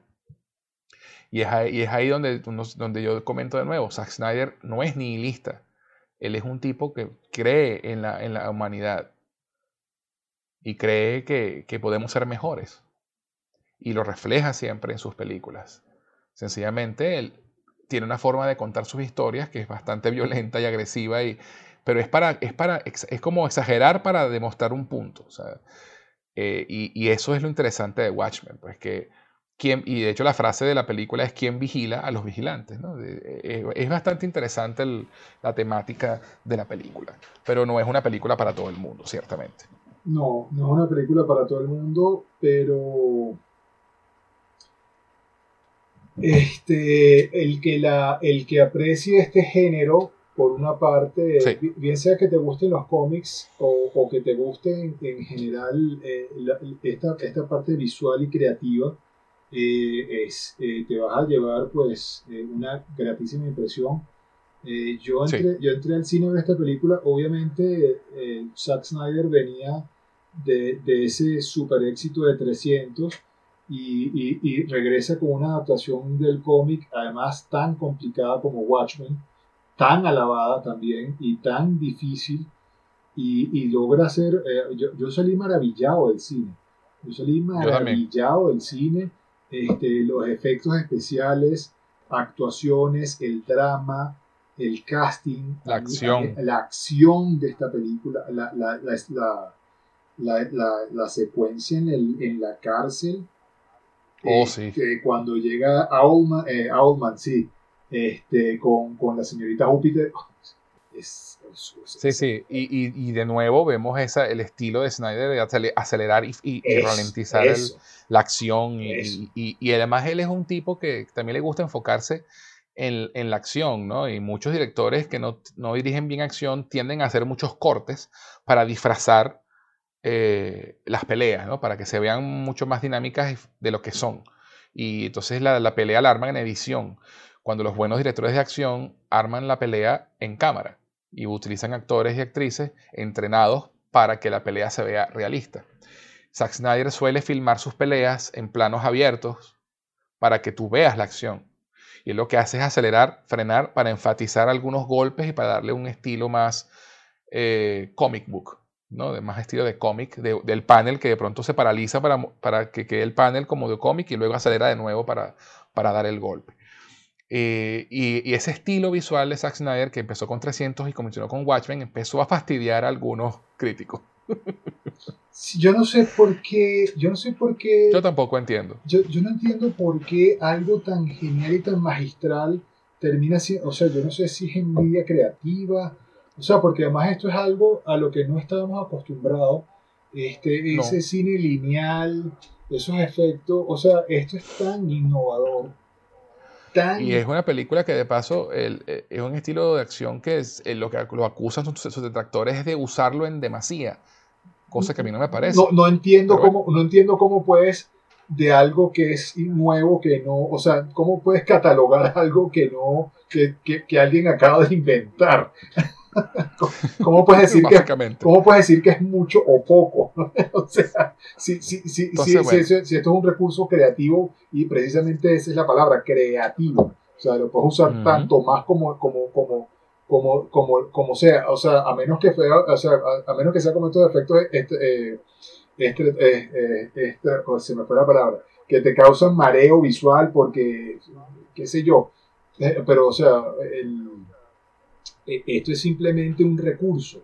Y es un recurso que, que, que, lo hace más caricaturesco en algún punto y, y, que te da ese efecto que a mí me parece maravilloso. Y además que termina, termina siendo el sello del director, porque es su sello. Entonces, ¿cómo, puede ser? su estilo. Eh, eh, eh, esta película tiene mucho de Zack Snyder. Es la película de Zack Snyder, amigo. Exacto, exacto. No, puede haber demasiado Zack Snyder. Vuelvo, vuelvo a los premios Saturn y, Watchmen ganó mejor película de fantasía. Ganó mejor película de fantasía y mejor vestuario. Estuvo nominado a director, actriz de reparto, bla, bla, bla. Estuvo muy, muy, muy bueno. Muy, buen, muy bien, muy premiada y, muy bien recibida por los fans del, cómic. Algunos no, muy, muy, pocos, pero muy vocales no. La crítica estuvo medio dividida, tuvo como 65% de aprobación, tiene como 65% de aprobación en Rotten, Tomatoes. Este, y, pero, pero realmente terminó de demostrar que este señor Zack Snyder tenía su estilo y venía con algo diferente. Lo comparaba mucho con Michael Bay, cosa que me parece un insulto. Total. A, Snyder. Total. Porque a, pesar de que Snyder también es bombástico y operático, Snyder siempre tiene en cuenta dónde está la cámara y la geografía del espacio. Michael Bay es un poco más desorganizado en ese estilo, ¿no? Es, más, es más como que a veces no sabes qué está pasando realmente, quién está pegándole a quién ni dónde están parados. Snyder no, Snyder abre la toma y mira lo que está pasando. Este, pero bueno, el hecho es que Watchmen es una maravilla. Es una maravilla y de hecho es mi segunda película favorita de Snyder. Eh, sí, sí. Eh, a mí. Bueno, lo que pasa es que las, las favoritas mías están más adelante. yo lo sé, yo lo sé, yo lo sé. Pero, pero bueno. mi película favorita es pero, la segunda, pero, no la primera, la segunda. pero indudablemente incluso entre mi ranking de películas en general, este, esta película para mí está muy, muy, muy alta en el tope. Creo que rompió, creo que, creo que como, como estamos acostumbrados a, a Zack Snyder, nuevamente rompe, rompe con estereotipos, rompe con, rompe con lo que se venía haciendo, hace algo y, es original. Incluso, incluso el ser, aunque sea una, porque fíjate en esto, y esto es curioso, hemos hablado de tres películas que son adaptaciones de una cosa u otra. No son historias originales de Zack Snyder. Y eso es algo, y eso es algo que, que, tal vez ya, ya, vamos a hablar más adelante. Y sin embargo, y sin embargo tú no puedes eh, dejar de pensar eh, en, en, en, en, la, en, lo, en la esencia tan metida que tiene de Zack Snyder en estas tres películas de las que ya hemos hablado. Watchmen, esta película de superhéroes, pues obviamente el, el cómic es, es, eh, es insuperable, sí. pero, también era, pero también era ingrabable y, Zack lo logra con, imprimiéndole todo su espíritu y toda su creatividad. Y hacia atrás, este, 300, eh, que también es una adaptación de cómics, y, y más atrás la, la, adaptación de la película de zombies que, que ya hablamos. Entonces, este, para hacer tres adaptaciones, y que tú puedas identificar claramente la diferencia entre lo que hizo Frank Miller, por ejemplo, y, y, la visión de Zack Snyder, respetando lo que hizo Frank Miller, eh, me, me, parece increíble. creo que allí es. donde está, creo que allí es donde, donde tú puedes decir, este, siendo el mismo producto, digamos, entre comillas, cómo tú puedes notar la diferencia y cómo tú lo puedes imprimir tú estilo y hacerlo absolutamente tuyo. Eso es lo que a mí me parece este, increíble. Tan, tan increíble en, el trabajo de Zack Snyder y donde no entiendo por qué, no entiendo, yo estoy... Yo sé, yo aquí, yo aquí con, con Zack Snyder sí soy bastante radical yo también. en mi punto de defensa. Yo también, yo no, yo también. Yo no, voy, yo no voy por el medio con Zack Snyder, o sea, no, eh, no puedo con los haters, no puedo con, con la crítica eh, cuando, cuando tenemos a un artista de esta calidad que nos, ha, que nos ha dado Hollywood. De verdad que sí. Nada más siendo una persona tan especial como es. y, y, de esto vamos a seguir hablando en, en películas eh, venideras siguientes. Entonces, bueno, esto fue en el 2009. Y en el 2010 sorprende con una película animada. La leyenda de los guardianes, los búhos de Gahul. Una película animada, eh, animada en computadora, por, supuesto, eh, pensada para, para, el, para, el, 3D, basada en un libro, una serie de libros de Catherine Lasky, eh, que se llama Los Guardianes de Gahul. Y bueno, tiene un reparto de voces impecable. Aquí estamos hablando de Helen Mirren, Geoffrey Rush, Jim Sturges, Hugo Weaving, Anthony LaPaglia, Sam Neill, Richard Roxburgh, David Wenham, para, para mí repite también aquí. Una, una, una, película, de nuevo, a pesar de que esta está un poquito más enfocada al, al público adolescente, no diría infantil, a pesar de ser animada, de hecho es PG-13, eh, es una película hermosa visualmente con, y tiene el estilo Snyder de las cámaras lentas y aceleramiento. El estilo visual de él está aquí impregnado. Y los protagonistas son búhos, lechuzas y aves en un mundo de fantasía al, mejor estilo de Señor de los Anillos, donde este grupo de, hay un grupo de, búhos que eran los guardianes de Gahul que pelearon en una guerra contra el pico de metal, que era un, búho malvado, y entonces después de muchos años pico de metal se creía muerto y regresa y empieza a, tratar de, armar un ejército. Es toda una historia que podría ser fácilmente una película de guerra o de, o de fantasía épica animada con búhos. Y es increíble, increíble. Una, película que si no la han visto, porque fue una película que no tuvo mucha taquilla, eh, recuperó su, inversión, pero no tuvo más bulla de la que pudo haber tenido siendo tan buena como es. Eh, y bueno, y, de hecho tan, tan no, no le fue tan bien que se canceló la, la, posibilidad de hacer más películas basadas en este universo porque son varios libros. Eh, y de verdad, mira, yo sé que tú no la has visto, Diosías, me comentaste fuera, de, fuera del aire. Pero de verdad, se las, no voy a spoilear en esta nada porque justamente como no la ha visto mi compañero Diosías, entonces no, voy a, no la voy a spoilear.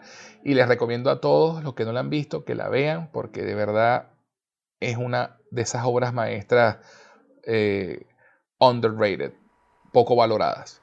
De verdad que, sí a mí, yo, yo no la vi, este, ahorita no, ahorita no recuerdo eh, por, qué, por qué salió de mi radar en su momento. Además, yo, yo tengo hijos, aquí todos saben que yo tengo dos hijos, ya son adultos, pero que en esta época eran adolescentes niños que pudieron haber sido, y no recuerdo en este momento, yo creo que fue un tema de, de tiempo y de, y, incluso salió de mi radar que era de Zack Snyder, yo, yo siendo tan fanático de Zack Snyder, este, se salió completamente de mi radar. La tengo, la tengo para verla. No me dio chance de verla ahora para... Eh, simplemente alcancé a ver, yo sé que visualmente es espectacular. Oh, sí. Y, este, y, quiero ver, además esta película salió en 3D, em, cuando, cuando el 3D todavía estaba, digamos, en, en, super, en super moda. Este, Exacto. La, la, la, tengo súper pendiente para ver. Y el cast de voces este, indudablemente me, se me cae la quijada. me, muero de ganas por ver, me muero de ganas por ver quién hace qué, este, porque yo, yo, además soy muy, yo además soy muy fan de, de los voiceovers. Del, voiceover, sí, yo sé. y del voice acting. y del voice acting, a mí eso me, me fascina. Bueno, te, te adelanto, te adelanto que Helen Mirren es la villana, la villana de la historia. Eh, nada más con eso ya, nada más con eso, you had me, you had me at hello. Nada más con eso ya, ya necesito ver esta película, porque que Helen Mirren sea la villana tiene que ser algo espectacular. Bueno, te voy a poner, te voy a poner entonces, te, voy a, te voy a comprometer, porque tenemos, eh, ya el próximo podcast también va, a venir Diosías y va a venir otros invitados, porque bueno, ya se entrarán por qué más adelante. para, ese, para ese podcast vas a, comentar, vas, a comentarnos qué te pareció Voy, a, voy a hacer para, en el siguiente para que, para que nuestros oyentes sepan tus impresiones. Me, voy, me, comprometo al aire a, a, hacer un inciso breve sobre mi comentario de, los guardianes de, de Buenísimo. en el próximo podcast. Buenísimo. Bueno, entonces este, pasamos a la siguiente. Esto fue en el 2010 y en el 2011 Zack Snyder estrena la que sus detractores consideran su peor película y muchos de sus fans y muchos de sus fans también este, que se llama Sucker Punch.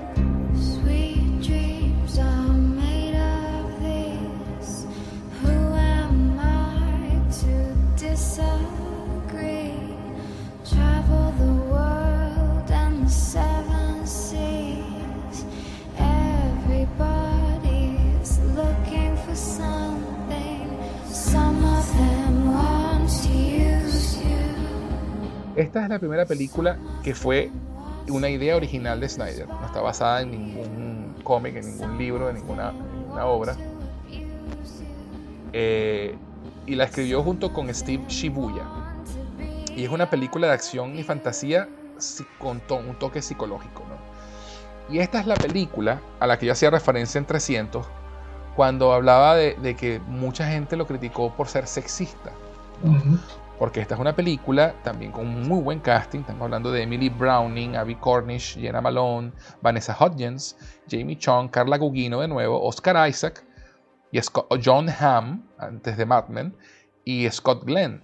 Un reparto muy bueno. También la música de Tyler Bates. Y, es una película donde él quiso reflejar y hacer una desconstrucción y crítica. Él es fan de las desconstrucciones y, lo hace de nuevo acá.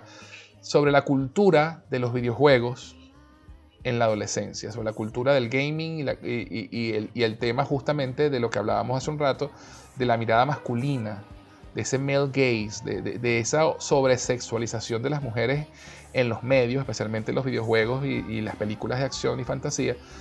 Y, él justamente para mostrar su punto exagera y se muestra a las mujeres sobresexualizadas, pero empoderadas. Y esa es la, y esa es la diferencia. De hecho, la actriz Emily Browning comentó en una entrevista que hacer esta película con Zack Snyder fue lo que hizo que ella abandonara la idea de dejar Hollywood, porque estaba decepcionada, estaba decepcionada de lo que estaba viendo. Imagínate tú esto. De hecho, hay, hay, un, video en YouTube muy bueno donde está Emily Browning y Jenna Malone y las están entrevistando.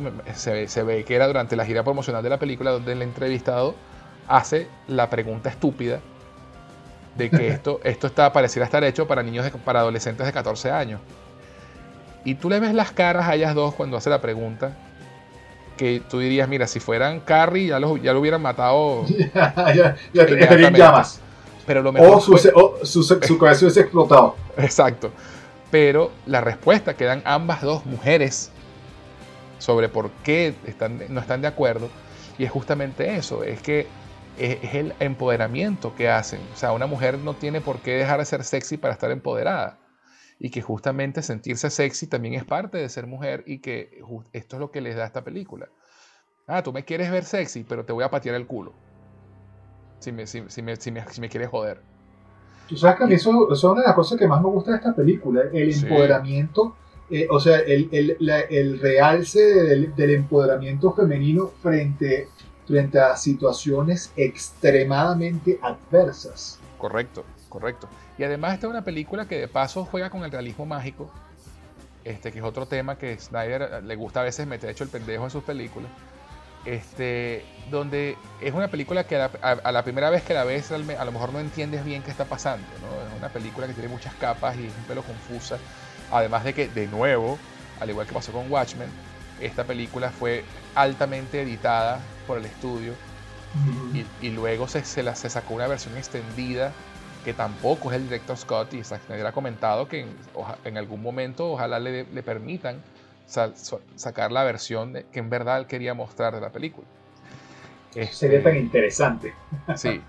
Eh, y es una película donde, donde esta, esta chica, que Emily Browning, eh, eh, su madre enferma muere y su padrastro, cuando se da cuenta que la mamá le había dejado todo el dinero a sus hijas y él no heredó nada, intenta pues violar a la, niña menor y hay todo un tema al principio y, ella termina asesinando a su padrastro por accidente y su padrastro la interna en un manicomio y le paga a la gente del manicomio para que le hagan una, lobotomía para que ella no pueda hablar y el que hace con la plata.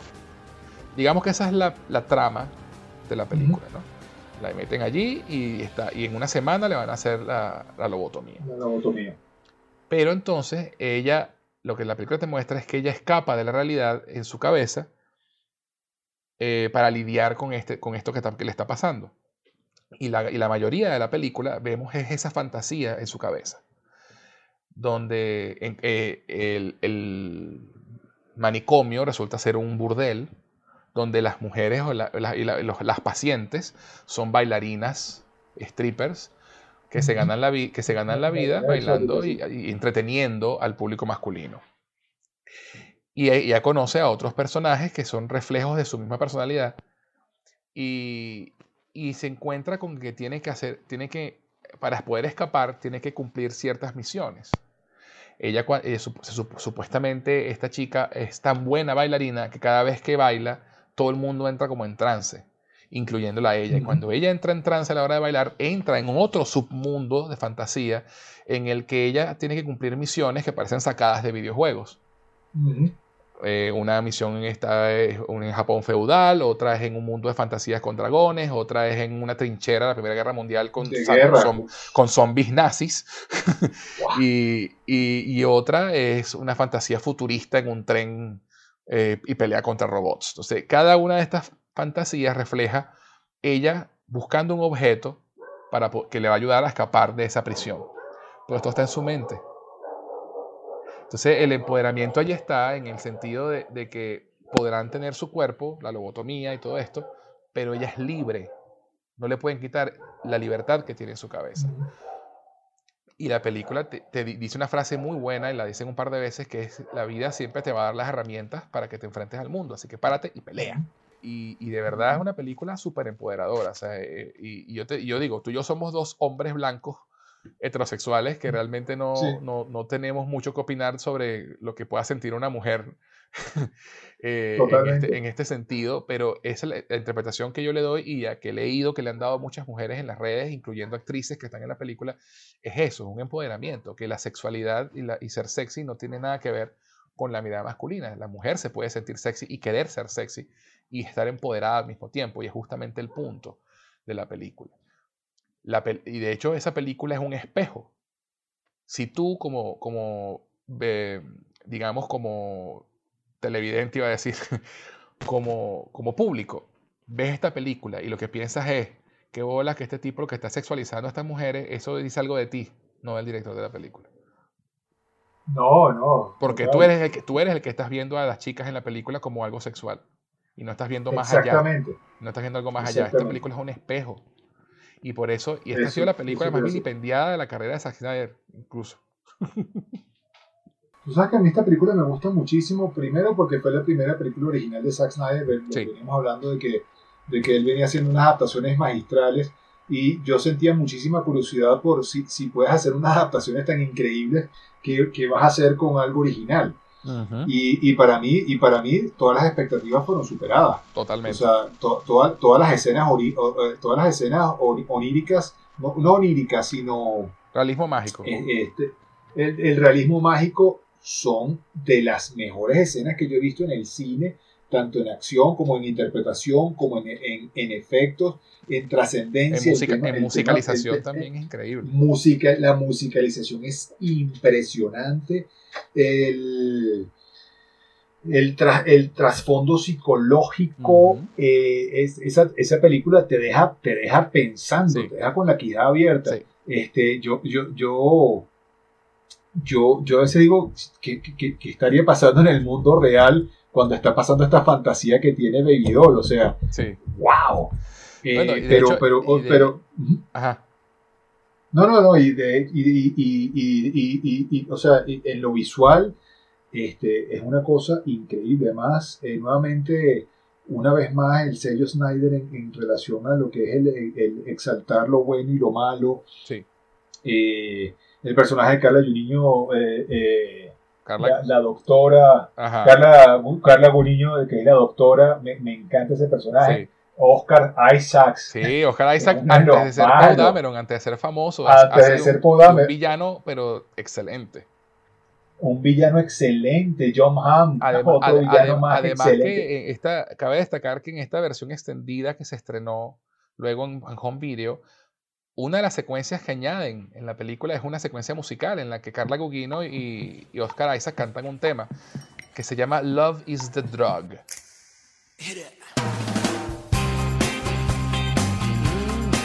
es una secuencia fabulosa que te presenta el, ese burdel, entre comillas, donde Baby Doll está entrando. Esta es una secuencia casi cerca de los primeros 20 minutos de la película que te establece qué es ese sitio. Y cortarla me parece una locura. Pero además la canción es buenísima. O sea, la vaina es así, un, un estilacho así, There is no big pain. Es buenísima la canción, es excelente y, te muestra a las, chicas haciendo su trabajo, cómo, cómo, funcionan los clientes, hay apuestas, el cliente ve a la chica bailando, va y paga y se va para el cuartico y todo el tema.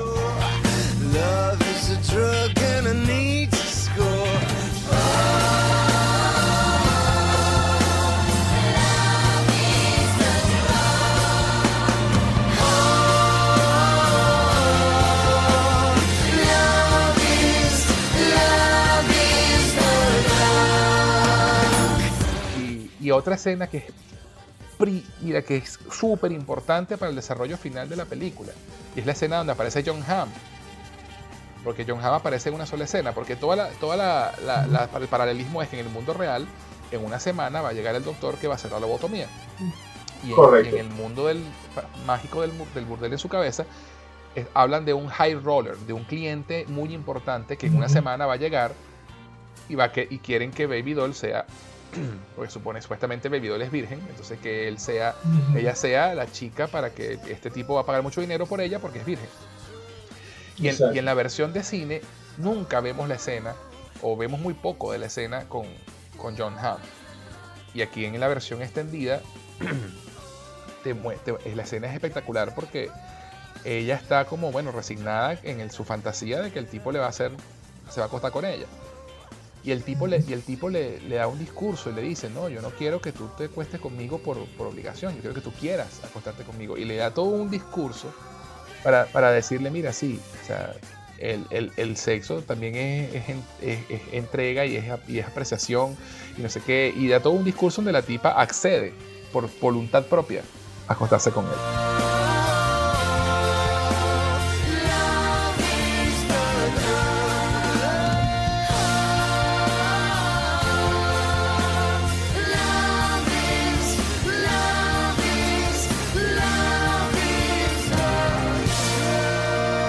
Pero sigue siendo, sigue siendo la decisión de ella, pero él le explica, mira, yo, yo, no quiero obligarte. ¿No? Y, y, entonces, y ahí es donde viene el momento de la lobotomía y hacen todo un juego ahí con la edición. Es, es espectacular la escena. Y esa escena tampoco está en, la, en, en su totalidad en la versión que salió en cine. Entonces, de nuevo, Zack Snyder, eh, el estudio le, lo jode con la versión de cine, pero le permite sacar una versión en video más cercana a su visión. Entonces, hasta este momento Warner va como, bueno, 50-50 con él, ¿no? Bueno, te, quitamos media hora la película, pero después las puedes poner en la versión que vaya para home video. Sí, creo, creo, que, creo que, que, ha sido dentro de todo, este, dentro de todo el compromiso, pues si bien es cierto que, que le ha tocado hacer sacrificios, también se los ha compensado y no los ha compensado a los fanáticos de Zack Snyder, porque es que cada recorte de sus películas le resta mucho de la, de la creatividad y mucho incluso de la historia. Hay cosas que parecieran no tener sentido y es por la forma en la que se hizo la edición, porque quedó comprometido, quedó muy comprometida eh, en la, parte de lo, que, de, lo que, de lo que iba a decir Zack Snyder en su historia. Y Zack, Zack es un muy buen storyteller él, cuenta muy bien las historias, pero él necesita el tiempo para el desarrollo de las historias.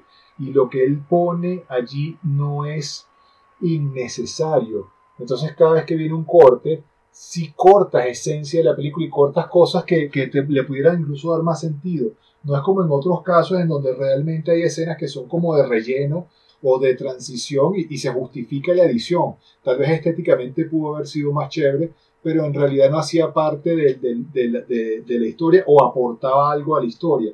En el caso de Zack Snyder, muchos de sus cortes aportan a la historia en general y te, y te dejan como, ah, es por esto. Ah, es que esto viene de aquí. Entonces, eso es de lo que yo creo que más ha sufrido el cine de Zack Snyder en esos recortes. Así es. Y lo hemos recuperado con los Director's Cuts. Así es. Cabe destacar que, el, que la secuencia en, que es la, futurista, la pelea futurista en el tren con los robots, está construida como un plano secuencia que dura como tres minutos y es extraordinario. claro, obviamente disfrazado con cortes y con efectos especiales, pero igual. O sea, e, es, una cosa impresionante de ver, de verdad, lo que visualmente eh, Zack Snyder. Entonces, bueno, eh, esta película para Latinoamérica se llamó Mundo Surreal lo que te dice un poco también de, que la película no es una cuestión literal y, tienes que prestar atención y se presta muchas interpretaciones. Eh, y, de verdad es, excelente, es excelente. Y, a mí me gusta. a mí me gusta. no digo que espero algún día podamos ver la versión completa y, original. Sí, la, versión original de Snyder. Sí el Snyder Cut de, Soccer Punch. Exactamente. A mí, a mí esta película, el, Mundo Surreal, a mí, a mí, esta película es de las pocas, también de los pocos títulos doblados al, español que me parece más apropiado incluso que, que el propio nombre original, pero es que el Soccer Punch es, es, es, es, esta película es un soccer punch. Sí, es que exacto. hay, que explicar, que no explicar, explica qué es soccer punch para que, para que se entienda el, por qué. El soccer punch eh, eh, eh, en, en, términos generales es, es, que cuando te golpean de manera, de manera desprevenida. Exacto. Es cuando no te esperas ese golpe. Eso es un soccer punch. Exactamente. entonces, es eso la película. O sea, te, te, te da un golpe visual y, y psicológico que no te esperas de, de, esta película, solo que fue muy mal interpretado. Correcto. Muy mal interpretado correcto. por la crítica, y no te lo, fue muy mal no interpretado por los detractores. Y no te lo esperas porque estás viendo chicas lindas en minifalda sexualizadas. Entonces, ese, ese, es el soccer, ese es el soccer punch justamente. Y eso es lo que te distrae. Y entonces, si tú no, si no ves más allá de eso, porque te quedas pegado ahí, es justamente, ah, mira, eh, tú, el culpable eres tú, no la película. Sí, claro. La película. Por eso al final las chicas logran escapar. O sea, todo, todo, todo el tema Soccer Punch eh, va de eso. Sí.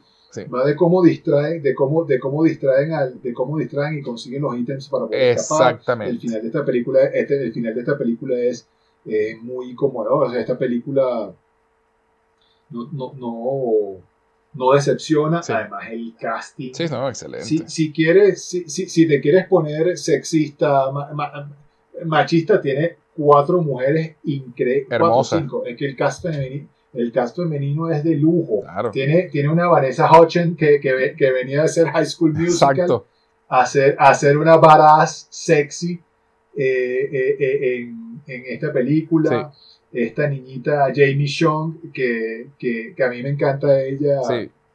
Por cierto, estaba leyendo entre las trivias que ella considera esta una de las mejores películas de su carrera. Sí, sí. es que, o sea, las mujeres que, actuaron en la película y, y trabajaron con Snyder solo hablan maravillas de la película y de él. Sí, sí. Son los haters los que se empeñan en pintarlo como un sexista, machista, misógino. Es impresionante el, el, el tema con Zack Snyder. Es como el Ricardo Arjona del cine. o sea, sí. Mejor dicho, no, no, podía, no, podía, quedar mejor dicho. Vilipendiado y o sea, lo aman o lo odian. Es una cosa impresionante, de verdad. Pero bueno, sigamos adelante eh, con, la carrera de este señor. Luego, en el 2013, viene el otro punto de inflexión en su carrera. Si 300 fue uno, complementado con Watchmen, este fue otro, por razones muy distintas.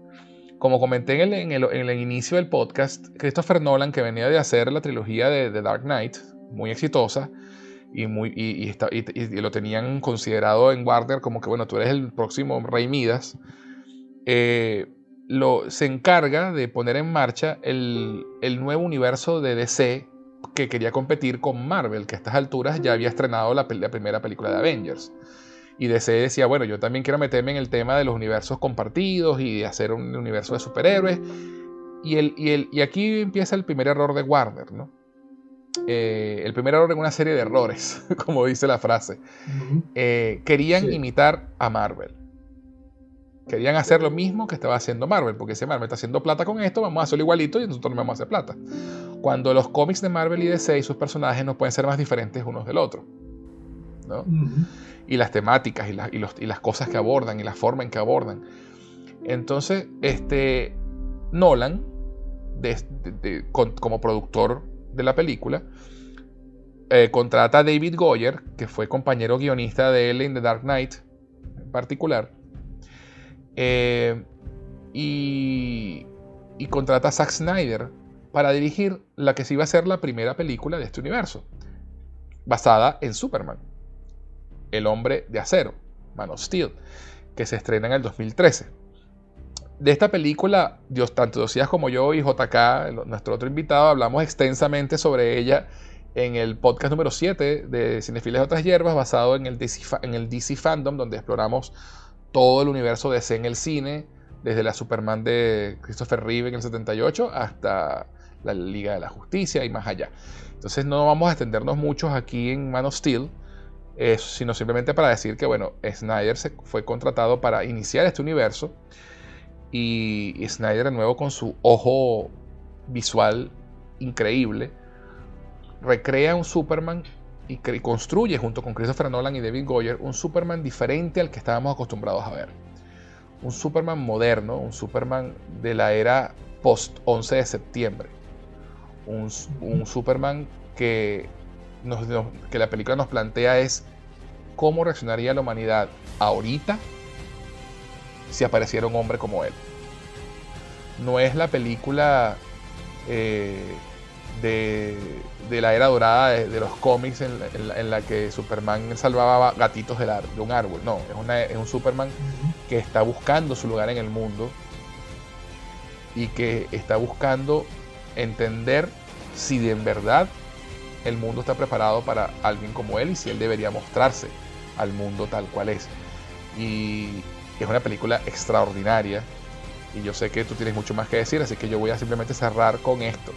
Como dije yo en el podcast número 7, esta película fue tan diferente que yo la primera vez que la vi no me gustó. No me gustó.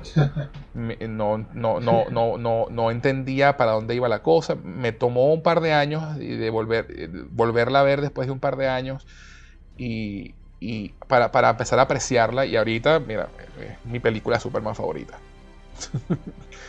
Así que bueno, te dejo, dejo un, pequeño comentario de tu parte sobre la película y, y si avanzamos. Sí, eh, Man of Steel para mí es una, una película increíble. Eh, una, de las, cosas que yo tengo que voy a resaltar muchísimo de esta película es precisamente ese comentario tuyo que a mí me, me causó una impresión y yo lloraba, yo lloraba por los pasillos del trabajo. HBO. Eh, porque mi mejor amigo, mi, sí, mi, mejor amigo no, no le había gustado Man of Steel y yo salí, yo salí pegando brincos como, como niño chiquito. Uno por el cast. Creo que de aquí no voy a hablar mucho, sino más bien exaltar lo que tocas decir en relación a Zack Snyder. Más que hablar de Man of Steel, voy a hablar de los aciertos de Zack Snyder con Superman. Perfecto. Eh, lo, primero es quitar el nombre Superman de la película y hacer, y hacer algo distinto. Esta película es el hombre de acero, no es Superman, es, como, como es conocido. De hecho, eh, en esta película eh, Superman ni siquiera lo nombran como Superman, sino creo que hasta el una, sola vez lo dice. Una sola vez y no lo dice ni siquiera quien, quien, quien, uno lo esperaría. alguien lanzan el nombre así como cualquier cosa y eso, y eso a mí me, me, me, causa mucha, mucha risa. Sí pero, pero, pero son decisiones creativas y, para hacer algo distinto, porque ¿por qué hacer algo igual? Y creo que ese es el sello de Snyder. Este, hacer algo distinto visualmente mí esta película me fascina. Eso sí. El estilo visual. Eso sí, yo, yo pude haber dicho que no me gustó, pero o sea, obviamente toda la parte visual es eh, eh, impresionante. Nunca, de nuevo, eh, Snyder hace algo que nunca se había visto en el cine de esa forma. Exactamente. Eh, eh, para mí una de las escenas más brutales es el, First Fly, la primera vez que vuela Superman. es completamente realista, es un enfoque, es un enfoque de un poder que, que de descubrimiento, es completamente de descubrimiento. sí. Este, nosotros estamos acostumbrados a que Superman flote ya y es fácil, y de hecho de niño en los cómics tú ves a un, a un bebé caer flotando de, de, la manera más natural y en esta película, eh, Zack Snyder tiene el, especial cuidado de hacer de esta escena una escena muy icónica. Es, como, e incluso eh, de manera creativa, como Superman rompe con las cadenas terrícolas, con, esa fuerza de gravedad que nos ata a todos, y, él, y él la rompe y se va por encima de, de eso, rompiendo sus propias cadenas, sus propios miedos sus propios mitos, una vez más, ese manejo psicológico y, de la personalidad y de la y del sentimiento. Entonces para mí esa escena es icónica porque, porque uno la ve como, simple, como un simple vuelo y eso tiene, tiene un, sentido mucho más profundo, como Superman se libera de sus miedos, como Superman abraza su, su, su, parte, su, parte criptoniana su parte kryptoniana, el, no ser terrícola realmente, que, que, para él era un conflicto muy grande desde pequeño. Este, y, y, además visualmente es espectacular. Y, y debo mencionar, y debo mencionar que esta película tuvo la fortuna inmensa de contar con Hans Zimmer para, para componer la música. El score de esa película. Uno de, los, uno de los mejores, una de las mejores bandas sonoras, no solamente de películas de superhéroes, sino de películas ever. Eh, con, esos, esos, esas percusiones eh, de fuerza en esos momentos. De, ese tema cuando vuela por primera vez es, una cosa impresionante. Y ese tema, y ese tema en piano que, se, que es tan, tan, tan, tan, tan, ese, ese tema emotivo, emocional de, de Kalel, que, que creo que la, pieza, la pista se llama ¿Qué vas a hacer cuando no estés salvando al mundo? Creo que se llama la pieza. What are you going to do when you're not saving the world? Eh, es una banda sonora magistral, magistral y, una, y unida al aspecto visual de Snyder, crean una película que audiovisualmente te, te abaraza los sentidos por completo. Impresionante.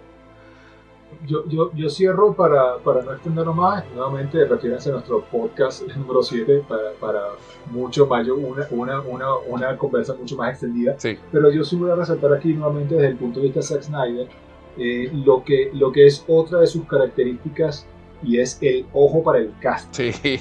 Esta película tiene un cast. Oh, sí. O sea, empezando por Henry Cavill como, como Superman, Henry Cavill como Superman, para mí siempre fue el Superman perfecto. Yo, yo, yo, yo Zack Snyder me escuchó. Sí, sí. Cuando yo dije que, que, Henry Cavill sería un excelente Superman cuando, cuando él estaba haciendo la película. El Conde de Montecristo, ¿no? Del, Monte, del Conde de Montecristo. Sí, sí, sí. Este, Amy Adams es una Luisa Lane inteligente, es y, proactiva. perspicaz, proactiva. Una Luisa, una Lisa Lane que, no, que no, está ahí nada más para que Superman la salve, sino que eh, en, verdad participa activamente en la historia y es proactiva. Y ahí vamos, y ahí vamos otra vez al empoderamiento femenino Así y todo el tema una Luisa Lane que no es la tonta a ser, rescatada. De hecho, el único rescate que, que, que, realmente viene, o sea, los rescates son completamente justificados y, y, precisamente es un rescate y es un rescate después de que ella lo ayuda a rescatarlo a él. Lo, lo rescató a él. Eso te iba a decir. E, es un rescate después de que ella lo rescató a él. Ella rescata, Luisa rescata a Superman antes de que Superman lo rescatara a ella. Eso es increíble. Además, es, es, esa Luisa que, que, que es cómplice eh, de Clark Kent. Maravillosa, una maravillosa elección de, Snyder y Goyer no seguir con el jueguito de que Lisa Lane no lo reconoce porque se puso lente. Y, que además una Lisa Lane que ella es la que consigue a Superman, a Clark. Ella investiga y lo consigue, lo rastrea. O sea, como periodista de paso investigativa, la tipa hizo el trabajo. Es que, es que esa es la Luisa Lane que uno esperaría con las características, ¿no? O sea, una, la, la, de Fearless, de Fearless, eh, Fearless Reporter. Reporter.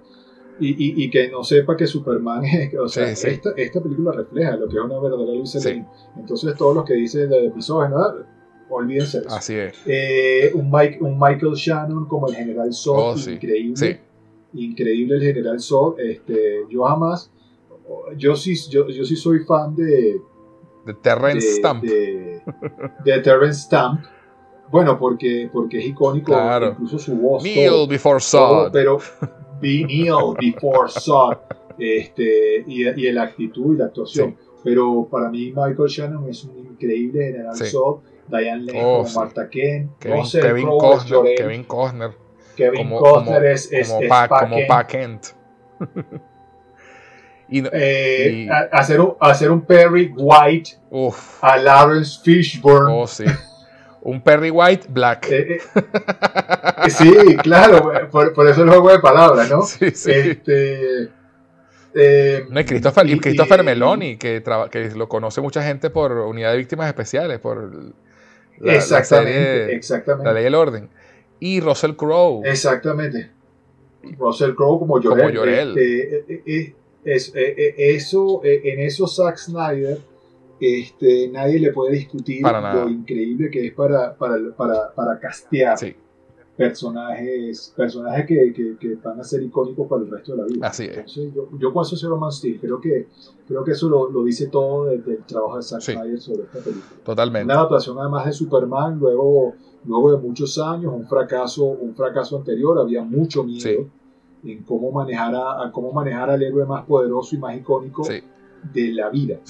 No es lo mismo, no es lo mismo, sí, Marvel se arriesgó con un Iron Man, pero que era un personaje clase B. Clase, clase C, incluso. como A. Exactamente. Eh, aquí estamos hablando de, aquí estamos hablando del lobito. Aquí estamos hablando del Big Gun, aquí estamos hablando de Superman. Es correcto. Y Zack Snyder no decepciona. Para nada. Para nada con, con, con, con su película de, Superman. No, y es interesante también hablando de los de, un poco del, de, los, de los temas que toca Snyder en, con Superman, ¿no? Y Superman siempre fue una historia de inmigrantes, ¿no? Eh, por sus creadores siempre hablaron de que ellos eran judíos y entonces era, un reflejo de lo que era el inmigrante, ¿no? una persona de otro planeta que viene a nuestro planeta y forma, a formar parte de la sociedad.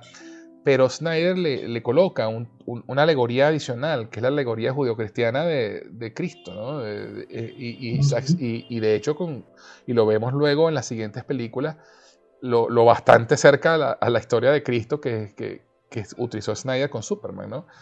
Y en esta película es justamente eso. Hay muchas imágenes eh, la que, en lo que vemos a, Clark junto a, imágenes de, eh, cristianas icónicas.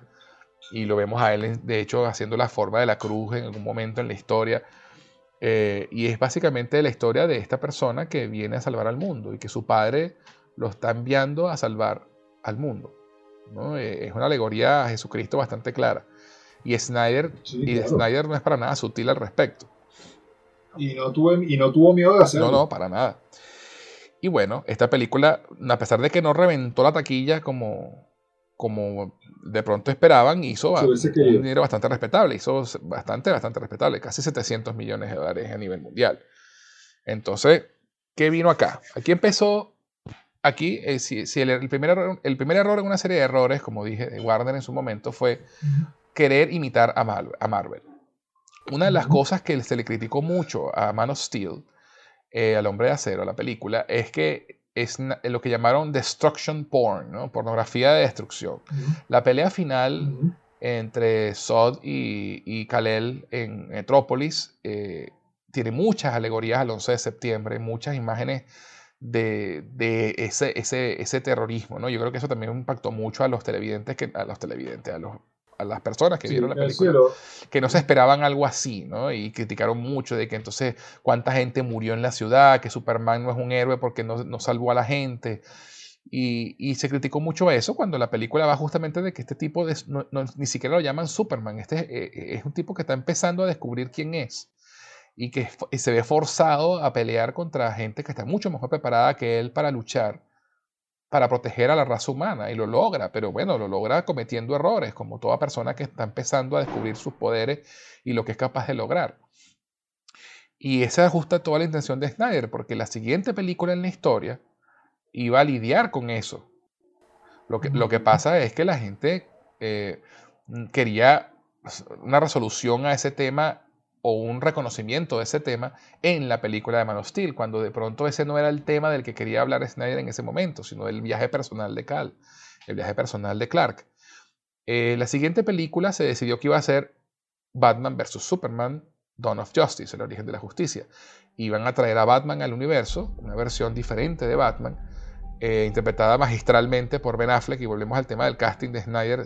este tipo es el, eh, Henry Cavill es el mejor Superman hasta ahora en el cine y, Ben Affleck es el mejor Batman hasta ahora en la historia del cine. Lo siento por los fanáticos de Michael Keaton y los fanáticos de Christian Bale. Ellos son excelentes Batman, pero Ben Affleck se lleva el premio. Más allá de lo que ustedes puedan, que, de que los, eh, detractores puedan pensar de lo buena o mala que sea la película de Batman vs. Superman, la interpretación de Ben Affleck como Clark Kent, como Bruce Wayne y como Batman no tiene padrote.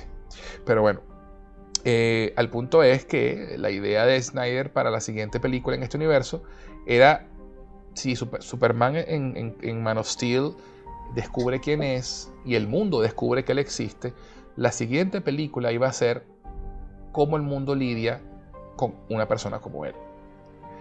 Y meten a Batman en la ecuación porque Batman es un tipo que no tiene poderes, pero tiene como diría Liam Neeson en, Taken, una serie particular de habilidades.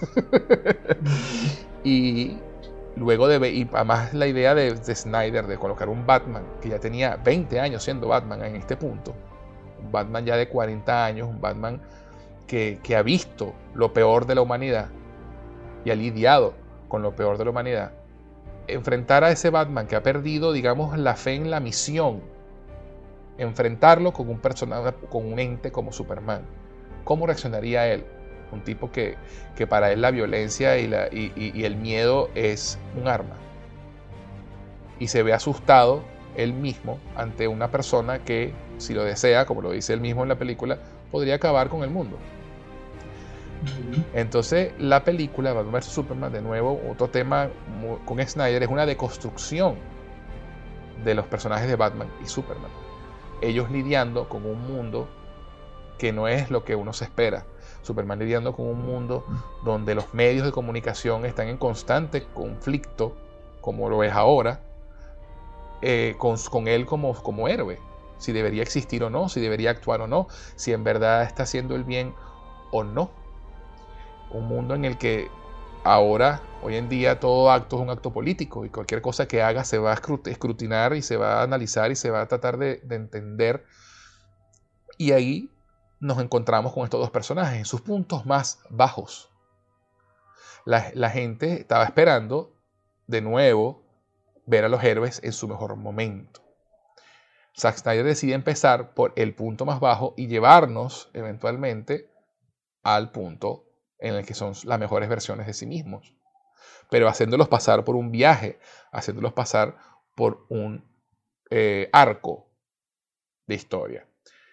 Y esto era algo que no se había visto nunca, que no se había hecho nunca, y de nuevo Zack Snyder tratando de innovar, fue malentendido no solamente por el público, sino por el mismo estudio que lo estaba apoyando en un principio. Ahí, ahí, quería, ahí quería llegar yo, sí. Aquí es donde, aquí donde empieza la verdadera tragedia del, de la incomprensión y donde y este es eh, eh, eh, enlazando lo que hemos venido hablando ya del tema del, storytelling. Sí. esta es una de las películas donde más sufrió la edición oh sí. de, que, que ya no sería edición. Para mí fue un, descuartizamiento de, la, de la historia. Dejas mucho sí, literalmente mucho puntos puntos muy muy importantes este, que, le dan sentido y donde, y donde precisamente es donde Batman vs. Superman sale más afectada. Esta, esta, primera versión teátrica que vemos este, eh, tiene muchas críticas que tienen que ver mucho con plot points, con puntos, con, puntos de, incoherencias que, no, se entienden o no tienen sentido, e incoherencias en la historia, que, que, no son ninguna incoherencia, todo estaba allí solo que, solo que lo cortaron. No, y no, solamente, eso. Eh, si tú ves la versión, la, versión que se estrenó en cines, no, se le puede criticar que realmente está malograda en la edición. la, masacraron en la edición. Pero se, si tú pones atención y, le das un poquito a la cabeza, tú entiendes la película perfectamente. Eh, eh, llegaste al punto que yo, llegaste, estamos, llegaste, llegamos al punto de que estamos de acuerdo. El problema es que Zack Snyder no es un, no es un director que te va a dar las cosas digeridas. Eh, y, eso, y eso es otra de las cosas que me gusta de Zack Snyder a la gente le gusta esas historias simples y digeridas y planas. Especialmente en el eh, cine, especialmente en el cine superhéroe. Especialmente en el cine Porque Marvel saliste, Marvel saliste, peleaste. Porque, nos, porque, acostumbró a eso. Porque Marvel nos acostumbró a eso. Marvel es una, eh, tiene su fórmula y funciona muy bien y me encantan las películas de Marvel, pero las películas de Marvel son bastante, salvo algunas excepciones, bastante light. Son películas ligeras para eh, ir a divertirte y chao. Pero el, pero el punto es ese, el punto es que tú tienes que estar claro en qué fuiste a ver. y, y, y, ahí es donde el estudio se equivocó y ahí es donde, donde Zack Snyder es, radicalmente opuesto a esa visión. Y él no te da las cosas digeridas, él no te va, él no te da, él, eh, tiene giros inesperados, tiene, tiene cosas más profundas, tiene cosas más oscuras. Y, pero ese es, esa, es la, esa era la visión de Zack Snyder. Y una cosa muy importante que con Man of Steel y Batman vs. Superman es que estos son pedazos de un universo aún más grande. A él le pidieron hacer un universo cinematográfico y eso fue lo que él dio. Es correcto.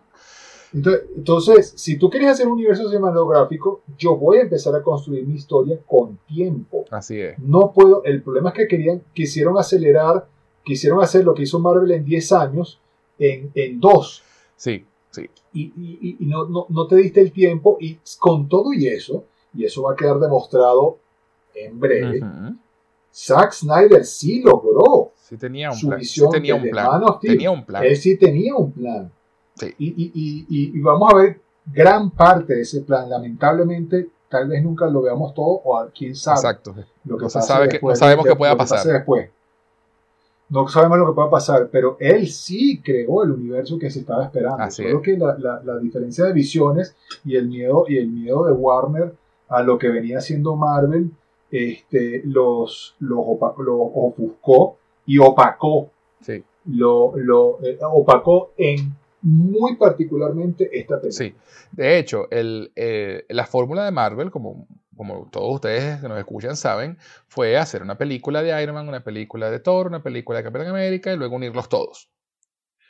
Eh, Zack Snyder decidió, mira, voy a hacer una película de Superman, pero vamos a hacer algo diferente, no vamos a hacer una película de Batman, una película de Maravilla, una película de Flash, una película de Linterna Verde, una película de... y después la Liga de la Justicia. No, vamos a hacer algo distinto, no tenemos que repetir la fórmula. Entonces vamos a agarrar la siguiente película, que secuela de, de Superman, vamos a meter a Batman en la historia, vamos a meter un poquito a la Mujer Maravilla, luego tendremos la película de la Mujer Maravilla, y así vamos armando la, la cuestión. La gente estaba empeñada de que no, no, tenía que ver una película de Batman primero y después sí ponerlos ambos juntos en una película. No, pana, eso, no, no- eso es mentira. Eso es, Eso es es innecesario. no hace falta. Que Marvel lo ha hecho, así y le haya funcionado. También Marvel lo hizo así porque en ese momento era más riesgoso hacer lo que estaba haciendo Zack Snyder ahora. Zack Snyder, No solo Zack Snyder- eso, Zack Snyder José, pensó, mira, el no público ya es suficientemente sofisticado para entender que no necesariamente que hacer una película de cada uno, que en ese momento, en el 2008, se hizo así porque nunca se había hecho antes. Entonces era la forma más segura de Pero- hacerlo para no abrumar. Y eso Para no su razón abrumar. de ser. Claro, pero, pero su razón de ser es que nadie en el 2008 sabía quién era Iron Man. por supuesto, esa es otra. La gente, Nadie sabía en el 2008 quién era Thor, en el 2000 quién era Iron Man, Thor, los Vengadores son unos son unos superhéroes clase B desconocidos para el público eh, no, no fanático, no conocedor de los cómics. exactamente. Entonces, Porque, esa porque fórmula, ¿quiénes, esa quiénes fórmula, los, esa los- fórmula los- tiene los- sentido. Los, cuartobates de Marvel. Era los X-Men, los cuatro los Cuatro fantásticos Fantásticos los X-Men, Spider-Man. y Spider-Man. Tres, tres franquicias que no tienen, que no tenía Marvel en ese Así momento. es.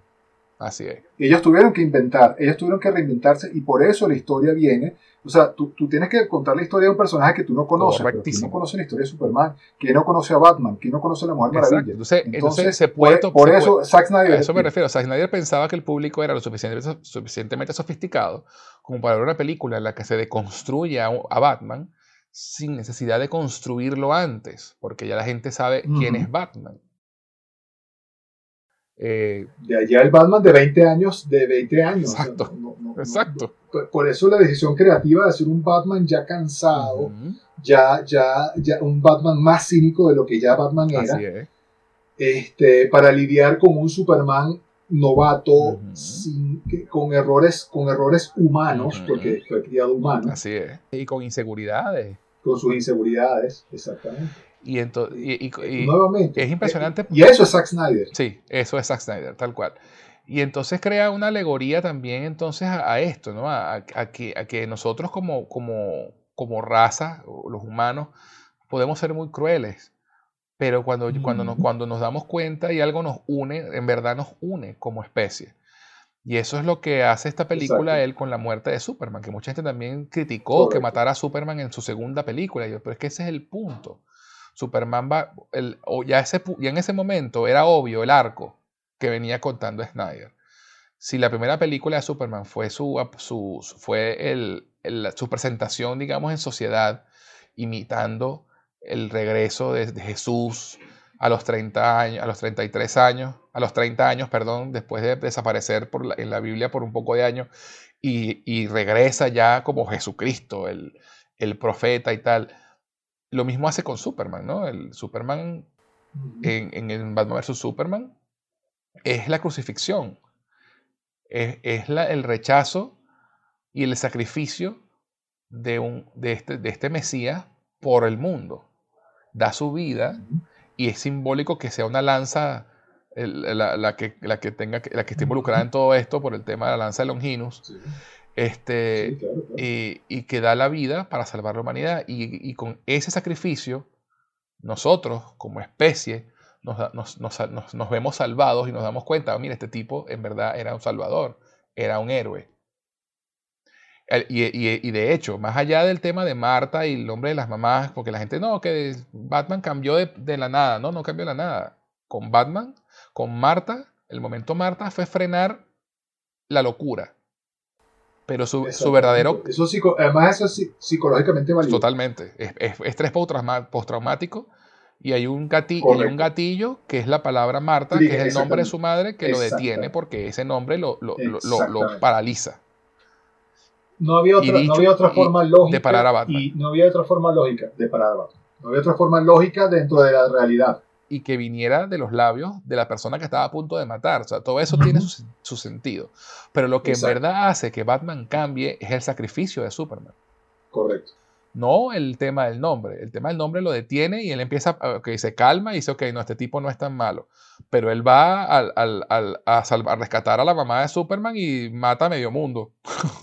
Todavía no, ha, no ha recuperado la misión el tema de, mira, no voy, a, no voy a, matar intencionalmente a nadie, es cuando Superman se sacrifica, que él se da cuenta y, es por eso que él le dice a Diana al final, mira, le fallé en vida, no le voy a fallar en muerte.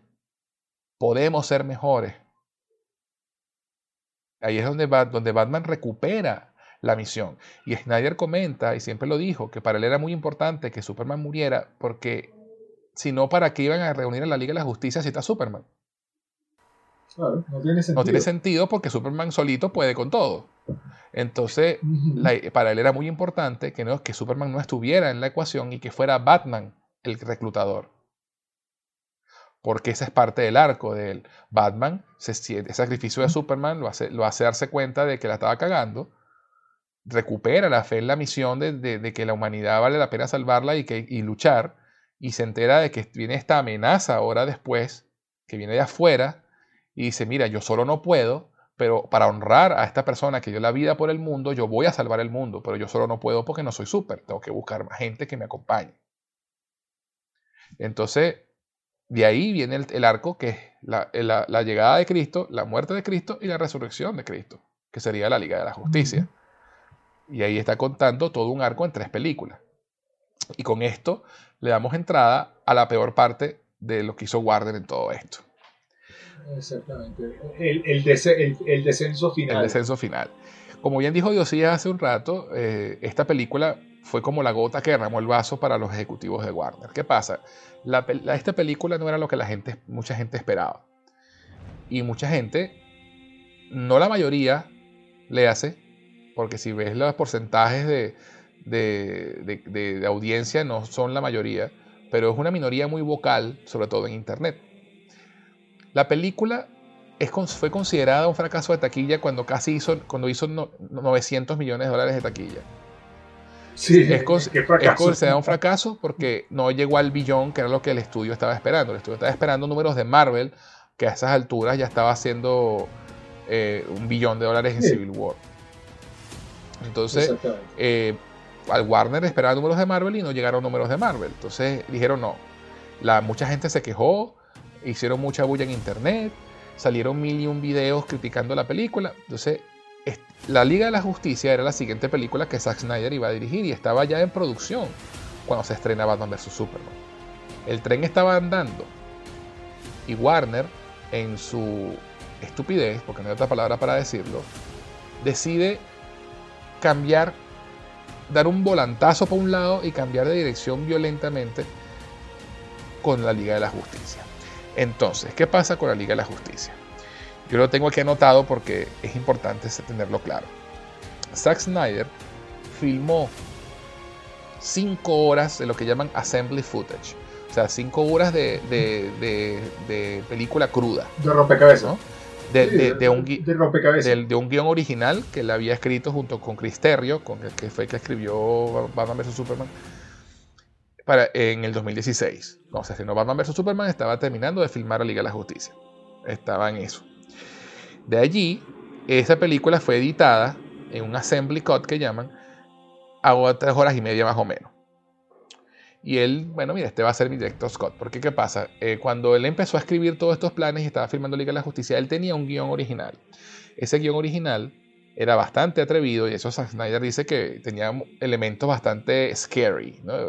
elementos no, no, de que metieran miedo, sino de, de, atrevidos en cuanto a nunca hemos visto algo así en una película de superhéroes. Ese guion, eh, después de la recepción de Batman vs. Superman, Warner le, dice a Snyder, mira, reescríbeme el guion, quítame estas cositas que son medio extrañas y medio locas, y esa fue la versión que filmó en el 2016. Y ese iba a ser su director Scott. ¿no? O sea, iba a ser su corte final. y, él negoció, igual como pasó con Batman vs. Superman, eh, es que en cine se estrenara una versión de tres horas y luego en video la versión de tres horas y media. Algo así, ¿no? Pero luego de, todo este rollo, eh, Warner quería que Zack bajara la película a dos horas. Ya no tres horas y media. O sea, quítale a media, una hora y media más a la película. Y esto es algo increíble porque, bueno, mira, tú cortar hora y media de una película de tres horas y media, mira, eh, ahí sí no vamos a tener nada, no vamos a entender nada, ¿no? Eh, Snyder trató de negociar con Warner para, para poder sacar la versión larga. Incluso logró, hizo una edición de dos horas y media, que comprometía bastante su visión y no tenía mucho sentido. Y igual Warner no estaba feliz. Él peleó y peleó y peleó. ¿Qué pasa? Justo en medio de toda esta pelea, una de sus hijas, Autumn, se suicida. La, chica sufría de depresión y tenía problemas y bueno, una tragedia familiar. Y Zack Snyder, y eso lo reveló él hace poco, no se supo en el momento, porque en el momento que se dijo fue, mira, tuvo una tragedia familiar, su hija se suicidó, él decidió retirarse del proyecto porque quería estar con su familia. Zack Snyder hace poco confesó que él se retira del proyecto es porque estaba cansado de pelear. Y luego que su hija se muere, perdió todas las ganas de seguir peleando. O sea, estaba cansado de pelear y dijo, no, mira, de paso me pasó esto en mi, vida personal, no tengo fuerzas para seguir peleando. Yo voy a, me voy a ir con mi familia y bueno, me lavo las manos. En este punto, Warner, que lo que se rumora era que estaban loquitos por sacar a Snyder de la película, pero no, no hallaban cómo, porque encontraron, la, justificación la justificación perfecta. ¿Qué hace un señor que se llama Jeff Jones, que en ese momento eh, se había consagrado como el jefe de la división de, cine de, de, DC para Warner? Una especie de Kevin Feige, pero salvando las distancias con bastante distancia, con bastante, diferencia. Un tipo que como escritor de cómics era muy bueno, porque de hecho él fue el que escribió Flashpoint Paradox y fue el que escribió eh, Blackest Night de, de, Green Lantern, si mal no recuerdo. Un tipo que como escritor de cómics tenía mucho éxito. Pero como dijimos hace, dijimos hace un tiempo, lo que funciona en el cómic no necesariamente funciona en, el, en otro medio. Y como vinimos a darnos cuenta luego, eh, no es muy bueno para escribir guiones de cine. Pero a él se le puso el trabajo de llevar la división de, DC para Warner. Cuando Snyder se va, eh, la película estaba editada en, varias versiones, como dije ahorita, y Jeff Jones contrata a Joss Whedon, que había hecho las dos primeras películas de Avengers para Marvel con muchísimo éxito, para que, no, no, no necesariamente para que hiciera una nueva película de Liga de las Justicias, no, sino para que agarrara lo que ya estaba hecho de Snyder, la versión de tres horas y media, dos horas y media, y la reestructurara, tomara el esqueleto principal de la película e hiciera una película nueva, donde pudieran utilizar parte del footage de que ya estaba filmado, filmar nuevos, nuevas escenas para conectar un poco la cosa y hacer una película de menos de dos horas coherente. Y hacerlo en menos de seis meses, porque la fecha de estreno no se iba a mover. ¿Por qué no se iba a mover la fecha de estreno? porque los que estaban de jefes de Warner en ese momento iban para afuera. ¿Por qué? Porque ATT compró Warner. Exactamente. Y iba a haber una, reestructuración y ellos, ellos estaban, sabían que ellos no iban a seguir en la empresa. Entonces, ellos, ellos, querían su bono. exactamente, querían el bono, porque si ese película no se estrenaba en, en, noviembre del 2017, al final de año no iban a recibir su bono. Era todo lo que les importaba. Ellos pudieron haber esperado un año que Zack Snyder lidiara con lo que tenía que lidiar y, y, continuara su... No, ellos no querían a Snyder ya ahí. Encontraron la excusa, pusieron a, a Josh Whedon a hacer, hacer este trabajo que cualquiera hubiera sido titánico y súper difícil de hacer y en mi opinión Josh Whedon hizo lo mejor que pudo y la película, a pesar de que es un desastre, es, se puede ver por lo menos. Y yo creo que otra, otra persona hubiera hecho un trabajo peor. Pero lo, lo, el, error no fue, no fue que Josh Whedon hizo o no hizo, sino el error fue traer a Josh Whedon, que tiene unas sensibilidades completamente diferentes a la de Zack Snyder, a completar una película donde los tonos iban a, iban a ser completamente diferentes donde no iba a haber coherencia, no solamente con lo que venía antes, con Man of Steel y Batman vs. Superman, sino que iba a ser completamente y tonalmente diferente. Y eso fue lo que pasó. Y la película terminó siendo un Frankenstein que no tiene identidad, sino una película completamente común y corriente.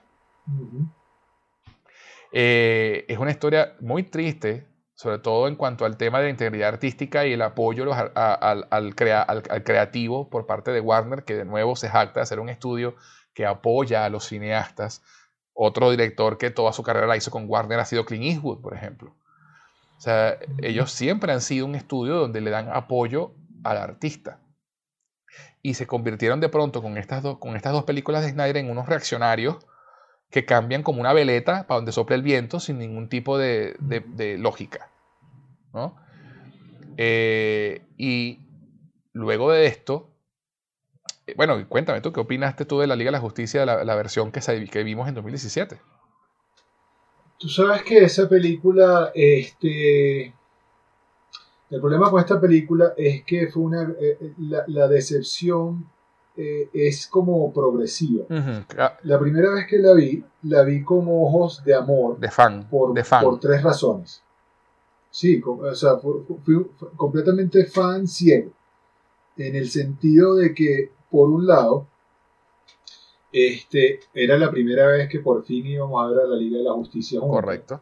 Este, ya yo venía enamorado de los personajes, Superman, Batman y la Mujer Maravilla el, el, el cast eh, que tenía esta película me parecía interesante. Yo, yo lo he dicho abiertamente y espero poder finalmente tragarme mis palabras en, en un futuro no muy lejano con Flash. Yo no soy muy fan de, de Miller. No soy muy fan de Ezra Miller, pero bueno, pues el anuncio que hicieron ahorita de Supergirl en esa película y, lo que viene, mm. ya no sé ni qué va a pasar con mi vida. Ya veremos. Pero bueno, yo quiero, yo, yo quiero, tragarme, mis, yo quiero tragarme mis palabras. Ojalá porque no soy fan, no soy fan, no soy fan de Ezra Miller, este, más soy increíblemente fan del Flash. Eh, entonces, ¿qué pasa? Que eh, la decepción fue triple, porque yo, yo primero, el, el, tema, todo el tema Zack Snyder, en algún punto este, me, me pareció muy horrible. Eh, otra vez el tema de, la, de, las ediciones, no sé qué, pero, pero este, como le dan la oportunidad a Joss Whedon, y yo también, muy fan de Joss Whedon, yo dice, bueno, a lo mejor Joss Whedon puede hacer algo. Joss Whedon venía haciendo, siempre ha, arreglado guiones, sabes, e, era como el trabajo, era como, o sea, eh, si, si esto, lo que toca decir, si esto lo hubiese hecho otra persona, hubiese sido cien mil veces peor. Pero Joss Whedon hizo lo mejor que pudo y nos entregó una película que a mí eh, eh, la primera vez me gustó no, no, no, no, o sea, no voy a ser hipócrita ahora y decir yo siempre odié la justicia, yo sabía que esa película no era. Yo lo digo, ver, ver la, la, película Justice League por primera vez en el cine fue una de las mejores experiencias que yo he tenido en un cine. Ahí está. yo soy sincero también me, me divertí muchísimo, la gente estaba súper tripeando, gozando un pullero en el cine, todos fanáticos de, de, de las películas, la vi en preestreno. Eh, o sea, fue una cosa que en verdad la energía en el cine era muy tripa. Y la película tiene momentos muy buenos. Este, los tiene. y, lo que pasa es que, se le ven las costuras. se le ven las costuras. Cada, vez que la ves, te das cuenta más y más y más de las costuras que tiene. Exacto, sí. Yo, a, mí me, a mí me empezó a decepcionar y ya dejé de verla después de la tercera vez. Más o menos. Que es bastante decir. A mí me, a mí, me tomó una vez más. ah, sí.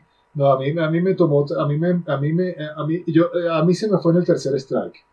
Este, pero es que pasaron muchas cosas, el bigote de Superman. sí, sí, sí, este, o sea, creo que eso, creo que eso, eso, eso, eso psicológicamente pegó muy duro. Eh, eh, yo, yo soy, y creo, y lo hemos dicho en otro, en el otro podcast, en, el, en, el, capítulo 7 creo que ya lo dijimos, yo lo voy a volver a decir aquí, y con esto cierro para no extendernos demasiado porque todavía nos queda. Este, a mí me hubiese encantado ver una versión de la Liga de la Justicia de Josh Whedon. Sí, claro. Este, Pero hecha, hecha de él desde cero. Hecha por, hecha por él desde cero con su, con su visión creativa. El error fue ese, que el error, eh, ellos trataron de, imagínate tú la, la, hasta la suerte que tuvo Warner de que pudo contar con ese señor después de haber hecho dos Avengers. Que, o sea, e, era como la, era como la, e, era como la conjunción de las, de las estrellas perfectas desde el punto de vista en de, papel, en papel, en papel, en papel, era una buena idea. En papel era una buena idea, pero, pero no lo era por lo que tú acabas de decir. O sea, son dos visiones tan distintas que la única forma de que fuera una buena idea es que George Whedon hiciera su película. Esa sí hubiese sido una buena idea. Y te tomas el tiempo. Exacto. O hacías la de Zack Snyder o hacías la de Josh Whedon. Pero no podías hacer que Josh Whedon hiciera la de Zack Snyder. Exactamente. Ese es el error. Exactamente. Ahí no, hay más nada que, ahí no hay más nada que analizar. Sí. Entonces, ¿qué pasa? Eso es todo el ¿Qué pasa? ¿Qué pasó entonces con, con Justice League? Se estrena Justice League y termina siendo la película que menos dinero recauda de todo el DCEU, de todo el universo de DC. Cuando debió haber sido la que más recaudaba porque era la Liga de la Justicia. Entonces, se crea entre los fans, mucha gente que sabía lo que estaba pasando tras bastidores, más algunos comentarios de personas que trabajaron en la película, como el director de fotografía, eh, Larry Fong, que, no fue el, que fue director de fotografía de Batman vs. Superman, y, empezaron a, a, correr estas ideas de que el Snyder Cut, de que había un corte, que había una versión, que sí era la visión original de Zack Snyder y que esa versión existía y que estaba, edita que, estaba editada. Que, que, al principio, el principio eso era como un, como un rumor. Como una quimera, como un rumor, como el unicornio. Este, se creía, pero que sí, pero que no. Este, eso era, era, más como una fantasía, era más como una fantasía del público, como nuestra fantasía de que sí había. Y, bueno, eso, y, eso, y, eso y ese movimiento empezó casi inmediatamente después del estreno de Justice League. Estamos hablando de diciembre del 2017. Eh, noviembre, diciembre de 2017. Entonces, eh, empieza a sonar esto del Snyder Cut, ¿no? Y, se, y se, crea un hashtag, Release the Snyder Cut. suelten o, o, déjennos ver la versión de Zack Snyder, el, el, corte de Zack Snyder de la película obviamente habían los bandos que decían que eso no existía, que así no funcionaba, otros que decían que sí, la película está existe, pero no tiene ninguna postproducción o muy poca postproducción, no tiene los efectos especiales, no tiene, no tiene la mezcla de sonido. Y hubo una minoría que decía que sí, que la película estaba lista, lo que había era que darle play, que eso, eso era absurdo. Pero este movimiento empezó a crecer y a crecer. Y empezaron a hacer cosas interesantes en las redes sociales, sobre todo en Twitter se crea este movimiento, empiezan a... y, no, solamente era un tema de fans de, fans de Zack Snyder queriendo ver su película, sino era un tema de gente que entendía y compartía el, el, dolor de Snyder por lo que pasó con su hija y les parecía que lo era una injusticia la forma en que Warner lo había tratado. Cabe destacar que la película del Escuadrón Suicida, que se estrenó justo después de, de Batman vs. Superman, también sufrió de esta sobrecorrección que hizo Warner y también machacaron y destrozaron la versión de David Ayer, que era mucho más oscura y mucho más interesante de lo que se vio en cines. Y también está el movimiento de release de Ayer Cut, también existe y esperemos algún día poder verla. Eh, pero volviendo a, lo que pasó. Entonces, eh, esta gente empezó a hacer, eh, ir un poco más allá, empezaron a, a hacer recaudaciones para ayudar al Fondo de Asistencia a los Suicidios en, América, en Estados Unidos, a crear, para hacer donativos. entonces, si por ejemplo el movimiento se, organizó y contrataron un billboard en, en, Nueva York, y lo que costara ese billboard en Nueva York, lo volvían a recaudar y lo donaban a esta asociación de asistencia al suicida. O sea, eh, siempre fue pensando en la persona, en Snyder como persona, y en la integridad del artista, ¿no? de la visión de Snyder de la película que Warner le había negado y que había, se había encargado personalmente de destruir. Obviamente el estudio, pues lo que hacía era reírse como Doctor Evil de Austin Powers con, los, con, los carajos de Snyder, ¿no? O sea, estos pobres idiotas, 10 personas en internet pidiendo la película.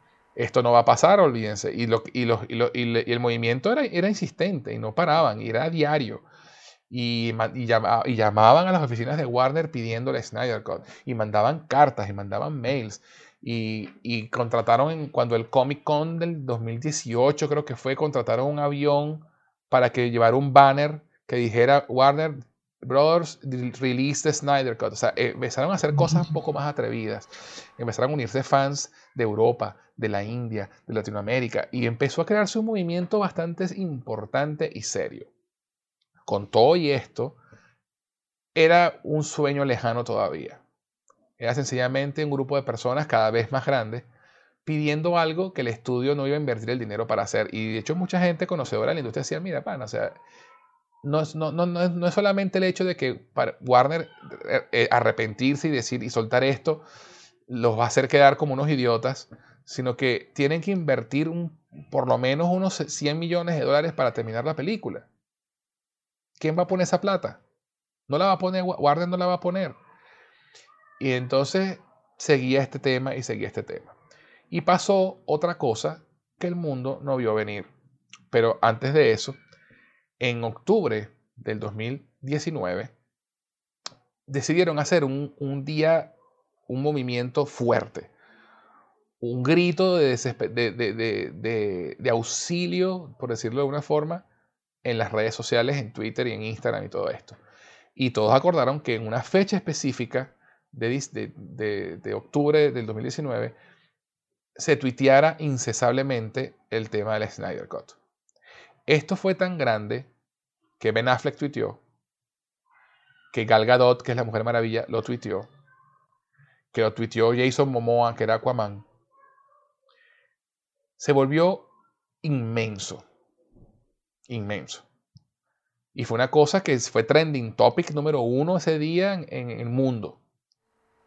Yo, yo, empecé a creer en la existencia del Snyder Code a partir de esos tweets de, de los actores. Antes de eso, yo era de los que creía que eso era una historia. Jason Momoa ya ha dicho famosamente, que, famosamente que, él había visto el Snyder Code en casa de Zack Snyder. Sí, por eso. Él lo dijo, yo lo vi, yo estaba, estaba en su casa y yo él me lo mostró eh, eh, en blanco y negro y sin, y sin efectos. El corte existe. Sí. Y entonces, este, ahí, fue cuando, ahí, fue cuando, yo creí. Entonces esto empezó a, a tomarse más en serio. Y pasó algo que el mundo entero no vio venir, que fue la pandemia. Entonces en 2020 arranca con la pandemia. y, a todas estas, lo que no sabíamos nosotros, los, simples mortales, es que luego de, ese, de eso que pasó en octubre del 2019, no Warner necesariamente, HBO Max,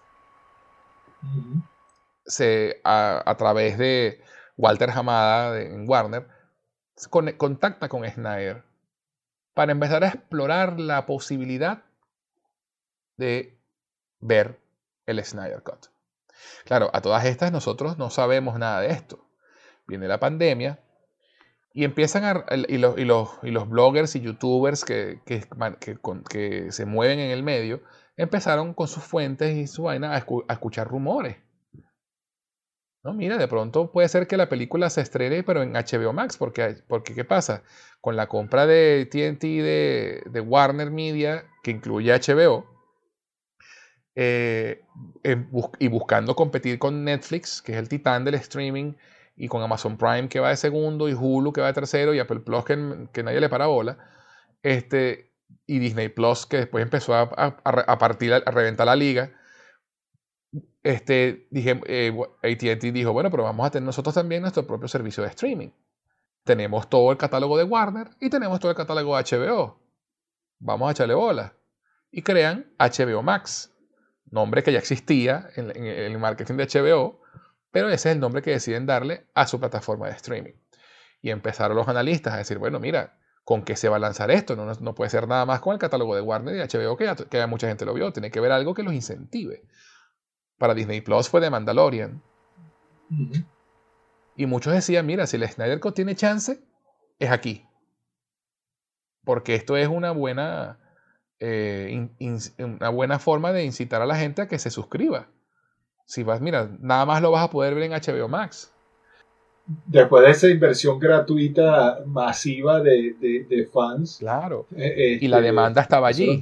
La demanda estaba allí. La demanda estaba. Entonces resulta que Zack Snyder, eh, creo que fue en, en, marzo, en abril del año pasado, del 2020, este, por ahí, hace un live, eh, un live con, proyectando de Man of Steel, ¿no? un live commentary. Tú, tú veías Man of Steel con él y él comentaba la película. Y al final de ese, de ese live stream, él está con algunos fans del, del, alrededor del mundo vía Zoom y Henry Cavill aparece en el live stream. Y yo estaba viendo eso en vivo, hermano. Eso fue increíble. Y están conversando y están hablando de la película, de qué bueno que, que fue hacerla y no sé qué.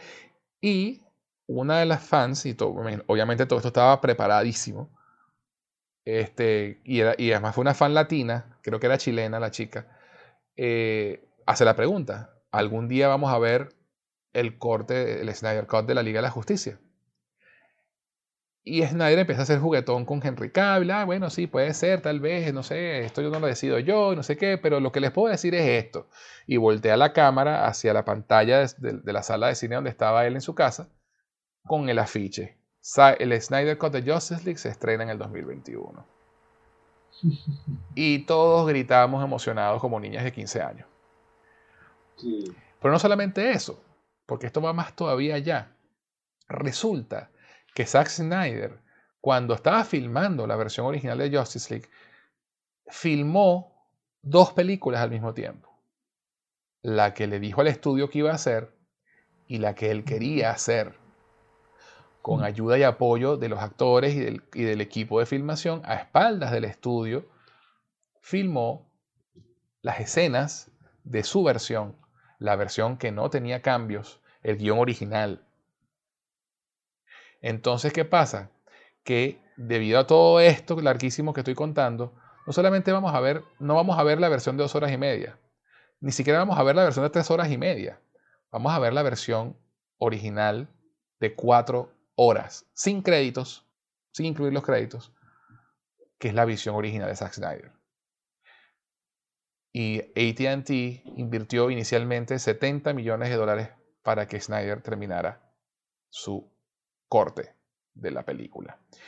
Y estando en pandemia, como la película ya estaba filmada, se podía trabajar perfectamente toda la postproducción remota. Y no solamente eso, ATT fue tan generosa en su negociación con Snyder que Snyder les dijo, ¿saben qué? Yo tengo por lo menos cuatro o cinco minutos adicionales de escenas que se me ocurrieron ahora y que yo quiero meter en la película. Y le dijeron, dale. Entonces no solamente eso, sino que estando en pandemia, Zack Snyder logró filmar cinco minutos más de película. Una o dos secuencias más eh, en la que vamos a ver a Jared Leto siendo el Joker de nuevo conversando con Batman de Ben Affleck. Algo que siempre quise ver desde que vi el Escuadrón Suicida. Interacción directa entre Ben Affleck y Jared Leto como el Joker. Y entonces, bueno, todo durante todo el 2020 eh, se estuvo revelando y revelando cada vez más cosas, ¿no? Como por ejemplo, que el personaje del general Sandwick, Sandwick, se me olvida el nombre del tipo, que lo interpreta, ¿cómo se llama este tipo? Henry Lennox. Ese, ese mismo. Eh, es, resulta que es el Martian Manhunter, el, el, cazador marciano, es John Jones. Y era la idea que siempre tuvo Snyder desde un principio y que no pudo concretar. Bueno, también se filmaron escenas con él. Y, y entonces no vamos a ver no, no la versión llena de compromiso que se iba a mostrar inicialmente en 2017, sino vamos a ver su, su visión original, sin cambios, de lo que él en verdad quería mostrarnos como continuación de Batman vs. Superman, lo que incluye a un Superman con el traje negro. Y esa fue otra historia, esa otra historia increíble de Snyder. Snyder, el estudio le dijo, no, vas a vestir a Henry Cavill de negro, no queremos a Superman con el traje negro. Snyder dijo, está bien, como ustedes digan.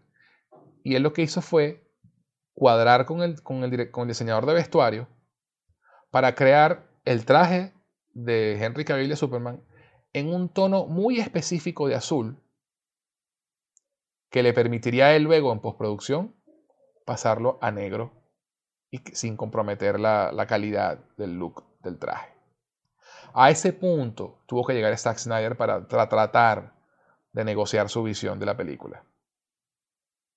En hacer cosas a espaldas del estudio que se suponía que lo tenía que apoyar. Esto es algo que no tiene precedentes en la historia del cine, Dios sí. Sí, señor. Los fans. Esto que tú estás contando. Ajá. Esto que tú estás contando es este es sin precedentes eh, que el movimiento de fans lograra o sea, estamos, esto es literalmente David y Goliat. Sí, tal cual. Eh, o sea, el estudio se tuvo que tragar.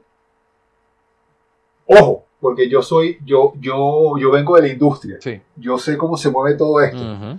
El estudio fue inteligente. Claro. El estudio fue muy inteligente. Lo, revirtieron uno de los peores errores que ha podido cometer un estudio de televisión. Lo, lo están monetizando, capitalizando, además con un esfuerzo mínimo. Porque yo sé que tú vas a hablar de esto, pero yo lo menciono. Este, todo el movimiento y todo, todo lo que el marketing. todo lo que lo que es el marketing viene de Zack Snyder y del, y del público. De fans. HBO Max y Warner no está invirtiendo casi nada. Dos trailers. Y, y, van a, y van a recibir de vuelta no solamente la cara lavada, porque, porque se, se, lavaron, se están lavando la cara, de, de cara a lo que pasó con la, con la Justice League original, este, ahora van a, ahora van a, ahora van a, a, venir desde las cenizas rehechos como, mira, no solo lo permitimos, sino que te vamos a regalar la versión más completa que de otra forma no hubiésemos yo te, Yo te digo una cosa, yo sé, eso no es tan así tampoco. Y, te voy, y te voy a decir por qué. Esto, todo esto que está pasando, no lo hizo Warner. Para nada. Lo hizo HBO Max y lo hizo ATT. De hecho, Warner todavía está picado y todavía no quiere nada con esta película. Aún, aún, aún hoy en día. Y te cuento evidencias muy pasivo-agresivas de que tengo razón con esto. Eso me gusta, eso me gusta. Este, el primer tráiler que se estrenó fue cuando se hizo el DC Fandom, en junio, julio, en agosto, no me acuerdo cuándo fue el año pasado, que es el podcast número 7 de, al que hacemos referencia durante todo este episodio. Exactamente. Si lo han escuchado, escúchenlo, que está, está buenísimo. Eh, y fue un tráiler eh, más como una presentación de intenciones con el tema este de Aleluya, eh, con imágenes de, de, la película y todo esto. Ok, ese tráiler. Luego no se supo más nada, sino lo que Zack Snyder revelaba en, en, fotografías y lo que los y, y, la, y, la, digamos que la llama de, de, la, de, la, idea la tenían la mantenían viva en redes los fans. Warner no hizo un carajo. Luego vino el tráiler de Godzilla vs Kong que se estrenó hace unas semanas, que cuya película, que si es de Warner Legendary Pictures, se va a estrenar a finales de marzo. Esa película se iba a estrenar antes, se iba a estrenar, eh, creo que era el 19 o el 20 de marzo. Y luego se, se declara que Justice League se iba a estrenar el 18 de marzo. Entonces Warner decide inteligentemente mover el estreno de Kong a finales de marzo. Chévere. Pero ¿qué pasa? Sale la semana pasada el segundo trailer de Justice League. El 14 de febrero sale el, el trailer de Justice League oficial. ¿Y quién lo saca? ¿Quién lo suelta? Lo suelta Warner, ¿no? Lo suelta en YouTube el canal de HBO Max. Mucha gente dirá, bueno, sí, pero fue HBO Max la que puso la plata y no sé qué, y bla, bla, bla. Sí, pero la película de Godzilla vs. Kong la hizo Legendary Pictures. No la hizo, no la hizo Warner. Warner la está distribuyendo. O Warner puso una parte nada más de la plata. Y ese tráiler sí está en el canal de Warner de YouTube. Y el tráiler de Justice League no. El trailer de Justice League está en el de HBO Max, que tiene muchísimos menos suscriptores que el de Warner. Y con todo y eso, en las primeras 24 horas o la primera semana, no me 24 horas creo, el trailer de Justice League solamente se quedaba corto por 600.000 eh, personas o eh, vistas en YouTube con, en comparación con el de Godzilla vs. Kong en un canal con muchísimo más suscriptores. Eso dice mucho de la demanda que tiene Justice League. Pero fíjate tú esto, ¿no? Qué pasivo-agresivo Warner aquí.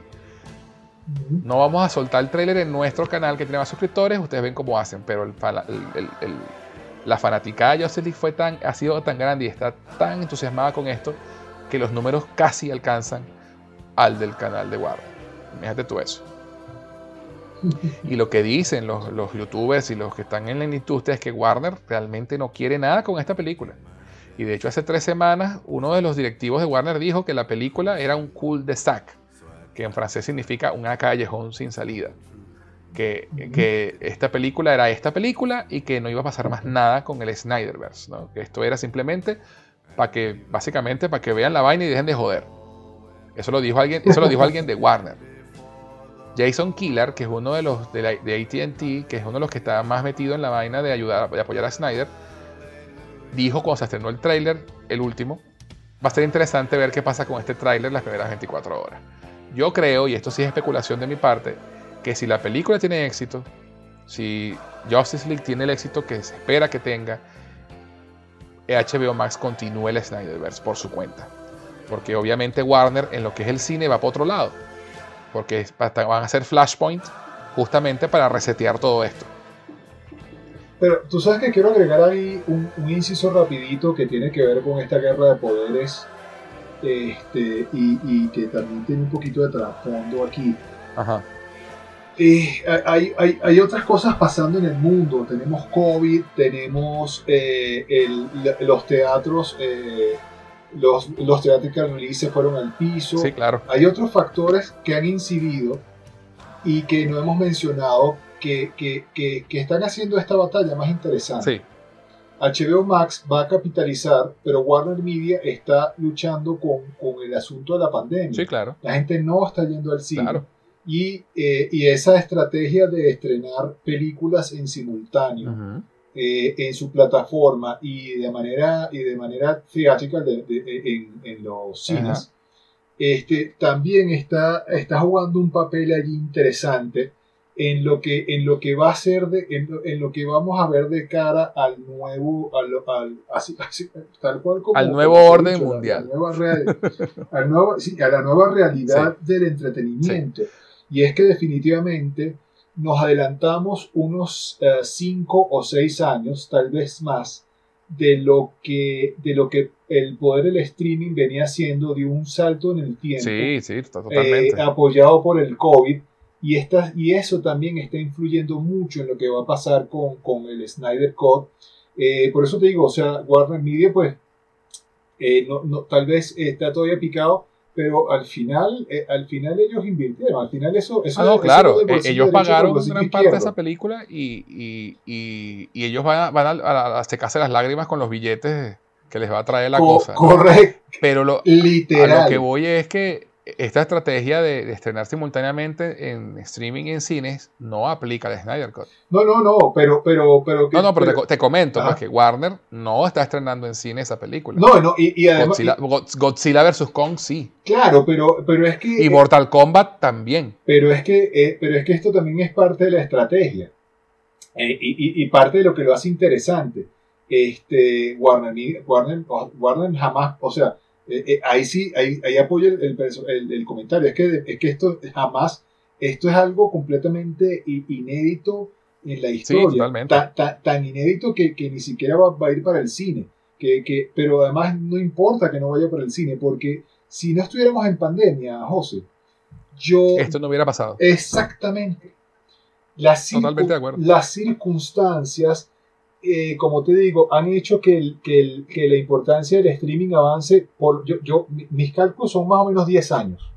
Este, estábamos con, con Netflix, eh, estábamos en un punto donde ya estaban empezando a estrenarse películas eh, en exclusiva en el streaming, pero era algo muy, era algo muy bebé y, y, estamos hablando del año antepasado. Lo que pasa es que, eh, lo que, pasa es que eh, eh, entre el año antepasado y este año está la pandemia. Y, y, y cambió el mundo. Y cambió el mundo del entretenimiento. Entonces, este, eso es lo que está haciendo que esto sea tan interesante. Ese empujón de 10 años que, que ahora tiene el mundo del streaming va a ser capitalizado de una manera impresionante con HBO. Y por eso también la oportunidad del Snyder Cut. Es que esta, esta, esto no hubiese sido, esto hubiese sido imposible sin, de, otra forma. Uno, sí, totalmente. nadie hubiese aprobado cuatro horas para el cine. Es más, y esto, y esto debemos mencionarlo, esto de las cuatro horas en el cine incluso es nuevo. Antes era una miniserie de cuatro partes. No, de lo que se hablaba. ¿sabes, sabes, por qué se, se, cambió ese modelo después otra vez, no? No, dilo, dilo, dilo. Hay una razón, hay hay una razón bastante lógica.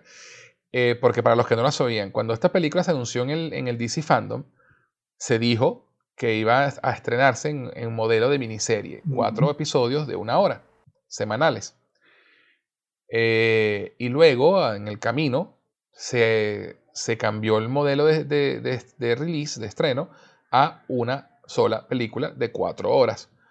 ¿Por qué pasa esto? Mucha gente piensa que fue Warner que quería quitarle el, el, water cooler moment, ¿no? El, el, semana a semana, como está pasando con WandaVision, como pasó con Mandalorian, que quitarle, como quitarle ese regalo de, de, con el Snyder Cut para que la gente lo olvidara, como pasa con muchas películas de, de Netflix, que las viste y ya no hablar más de ellas.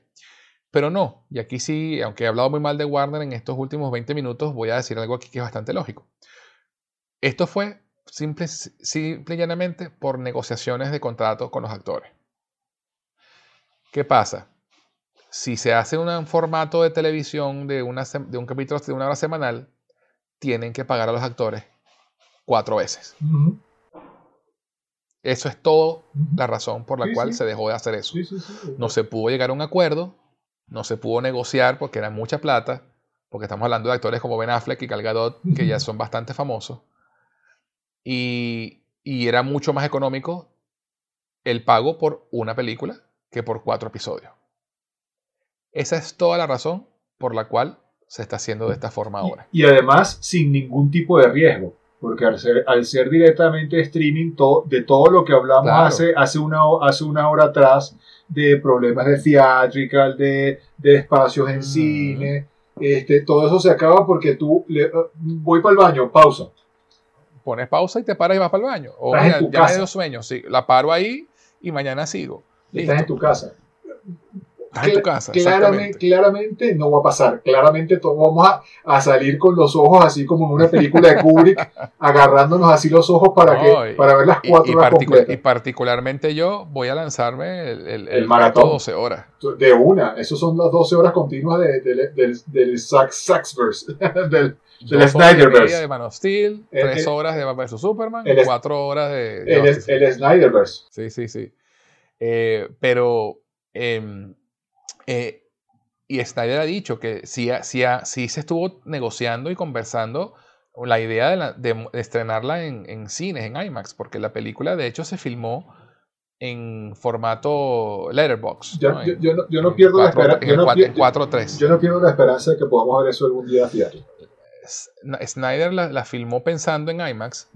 Y de hecho, si tú, ves el tráiler, el, formato, el, aspect ratio del, del, video, no es como uno está acostumbrado con las barras negras arriba y abajo, sino con las barras negras a los lados, donde la, imagen completa, como se graba eh, eh, eh, de verdad en el negativo del film, que es hacia arriba. La excusa es que Snyder siempre le gustó ese formato, sobre todo cuando filmó las escenas para Batman vs Superman para IMAX, donde decía, mira, sí, eh, los superhéroes son verticales, ¿no? O sea, el, Superman es un héroe vertical, vuela hacia arriba, no sé qué y tal. Y él le gustó la idea y dijo, voy a filmar toda Justice League con ese formato.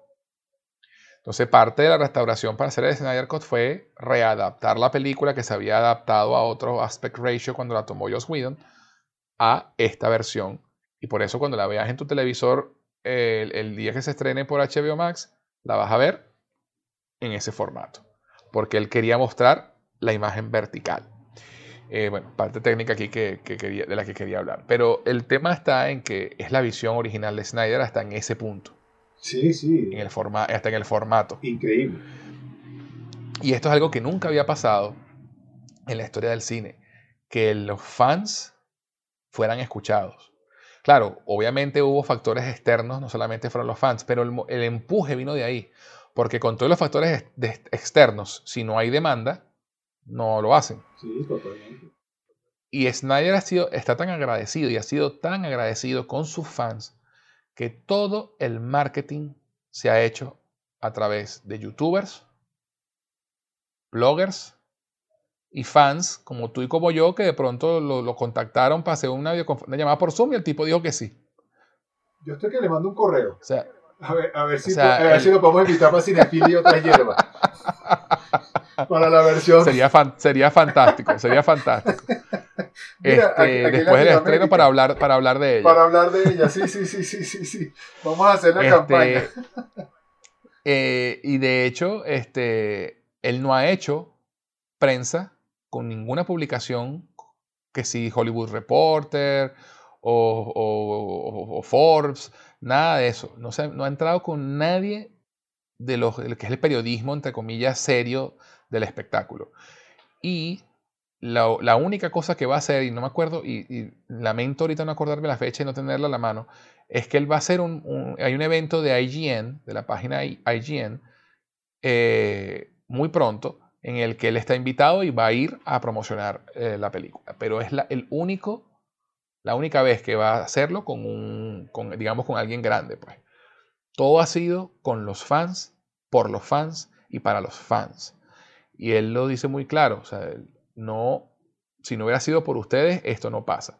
Y lo último que quiero comentar ya para cerrar el tema es que como esto se está estrenando en HBO Max, obviamente solamente HBO Max solamente está en Estados Unidos, ¿no? como streaming, porque tiene, tiene poco más de un año apenas existiendo y no sea eh, la distribución al resto del mundo todavía no se ha cuadrado muchos fans de Snyder Cut que estuvieron desde el principio apoyando este movimiento, pues están en la India, están en China, en Japón, en Argentina, aquí en Venezuela, en Chile, en muchas partes del mundo en los que no hay acceso a HBO Max.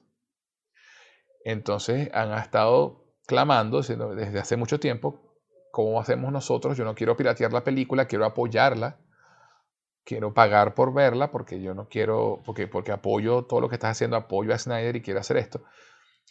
Y hace apenas tres días se dio la noticia de que efectivamente, y esta es otra cosa sin precedente, se va a estrenar a nivel mundial en el 18 de marzo. Imagínate tú lo que se tuvo que negociar, porque en los territorios donde no hay HBO Max, pues va a tener que ser o video on demand, sea pay-per-view, o alguna otra plataforma de streaming que esté en algún otro territorio que decida, permita pues hacer la distribución. Por ejemplo, alguien que tiene Amazon Prime de pronto en, Latinoamérica, bueno, puede, por Amazon Prime puedes ver el Snyder Cut. O sea, no, no han dicho todavía, los detalles no los han dado. Lo que se anunció fue el 18 de marzo se va a estrenar a nivel mundial a través de streaming o video on demand el Snyder. Solamente falta por cuadrar China, Japón y Francia. Son los únicos tres territorios que todavía no han cuadrado fecha, eh, eh, que se estrene ese día. Pero, y esto fue en gran parte gracias a la presión de los fans. Porque obviamente al estudio no le conviene que pirateen la película. A HBO Max no le conviene que pirateen la película. Sí, la, mucha gente. La idea, es, la idea es que la veamos todos de manera legal. De manera legal. Para apoyar a Zack Snyder, apoyar a el proyecto para que eventualmente, si la cuestión funciona y la cosa va bien y, existe, y, si, ven que hay un público hambriento de este estilo para DC, creen un universo Snyderverse solamente para HBO Max que sean historias Elseworld. y que el universo Tierra 616, y que la Tierra 616 siga estando en Warner y en cine. Y listo. Entonces, mira de tú eso que una película de streaming que no fue producida por Netflix, que es el que está en todo el mundo, o Disney Plus, se vaya a ver en todo el mundo el mismo día. Increíble, increíble. Es que, es que esto, eh, o sea, si, si, si, si, algo has hecho el Snyder Code es romper, romper paradigmas y romper y romper, o sea, todo, o sea, innovar en todo hasta en esto. O sea, eh, esto, es, esto es inédito en tantos aspectos y cada día, y cada día van saliendo más. Entonces, wow. Entonces, lo que, lo, lo que yo quiero dejar muy claro aquí, este, y por eso quería extenderme bastante hablando de esto, es que la película que se va a estrenar el 18 de marzo no es la misma película que vimos en el 2017. A pesar de que tiene la misma trama, Steppenwolf llega a la Tierra a buscar las cajas madres para preparar la invasión de Darkseid. Esa es la trama central de Justice League. Y es la misma trama del Snyder Cut. Pero todo lo que está alrededor, la historia, el tono, los personajes, sus interacciones, lo que sucede entre ellos, el backstory, todo lo demás es nuevo. De cuatro horas de película que vamos a tener, aproximadamente de 25 a 30 minutos es lo que ya hemos visto en la versión original de Justice League. Todo lo demás es nuevo, compadre. Hablando de menos del 10%. Es no, no es la misma película. Menos del 10% es lo que ya vimos. No es la misma película con mejores efectos o con otro color correction diferente. No, no. Es una película completamente diferente en tono, en historia y en personajes. Solamente la trama es la misma. Porque esa es otra. La trama y la historia son dos cosas completamente diferentes. La trama es la de qué va, cuál es la motivación que mueve la historia. Pero la historia es todo lo que pasa alrededor de esa trama. Lo, que viven los personajes, lo, que aprenden los personajes y el, y el mensaje, el, digamos que la perla escondida dentro de la ostra, esa es la historia.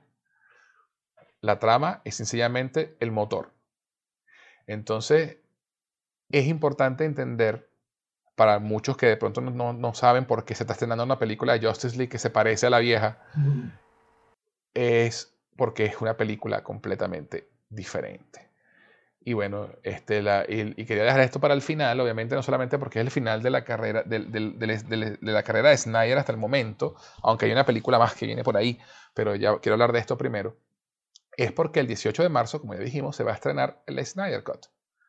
Y nosotros aquí en Cinefila y otras hierbas queremos honrar a Zack Snyder y a su obra haciendo un episodio especial analizando y haciendo un review de la película.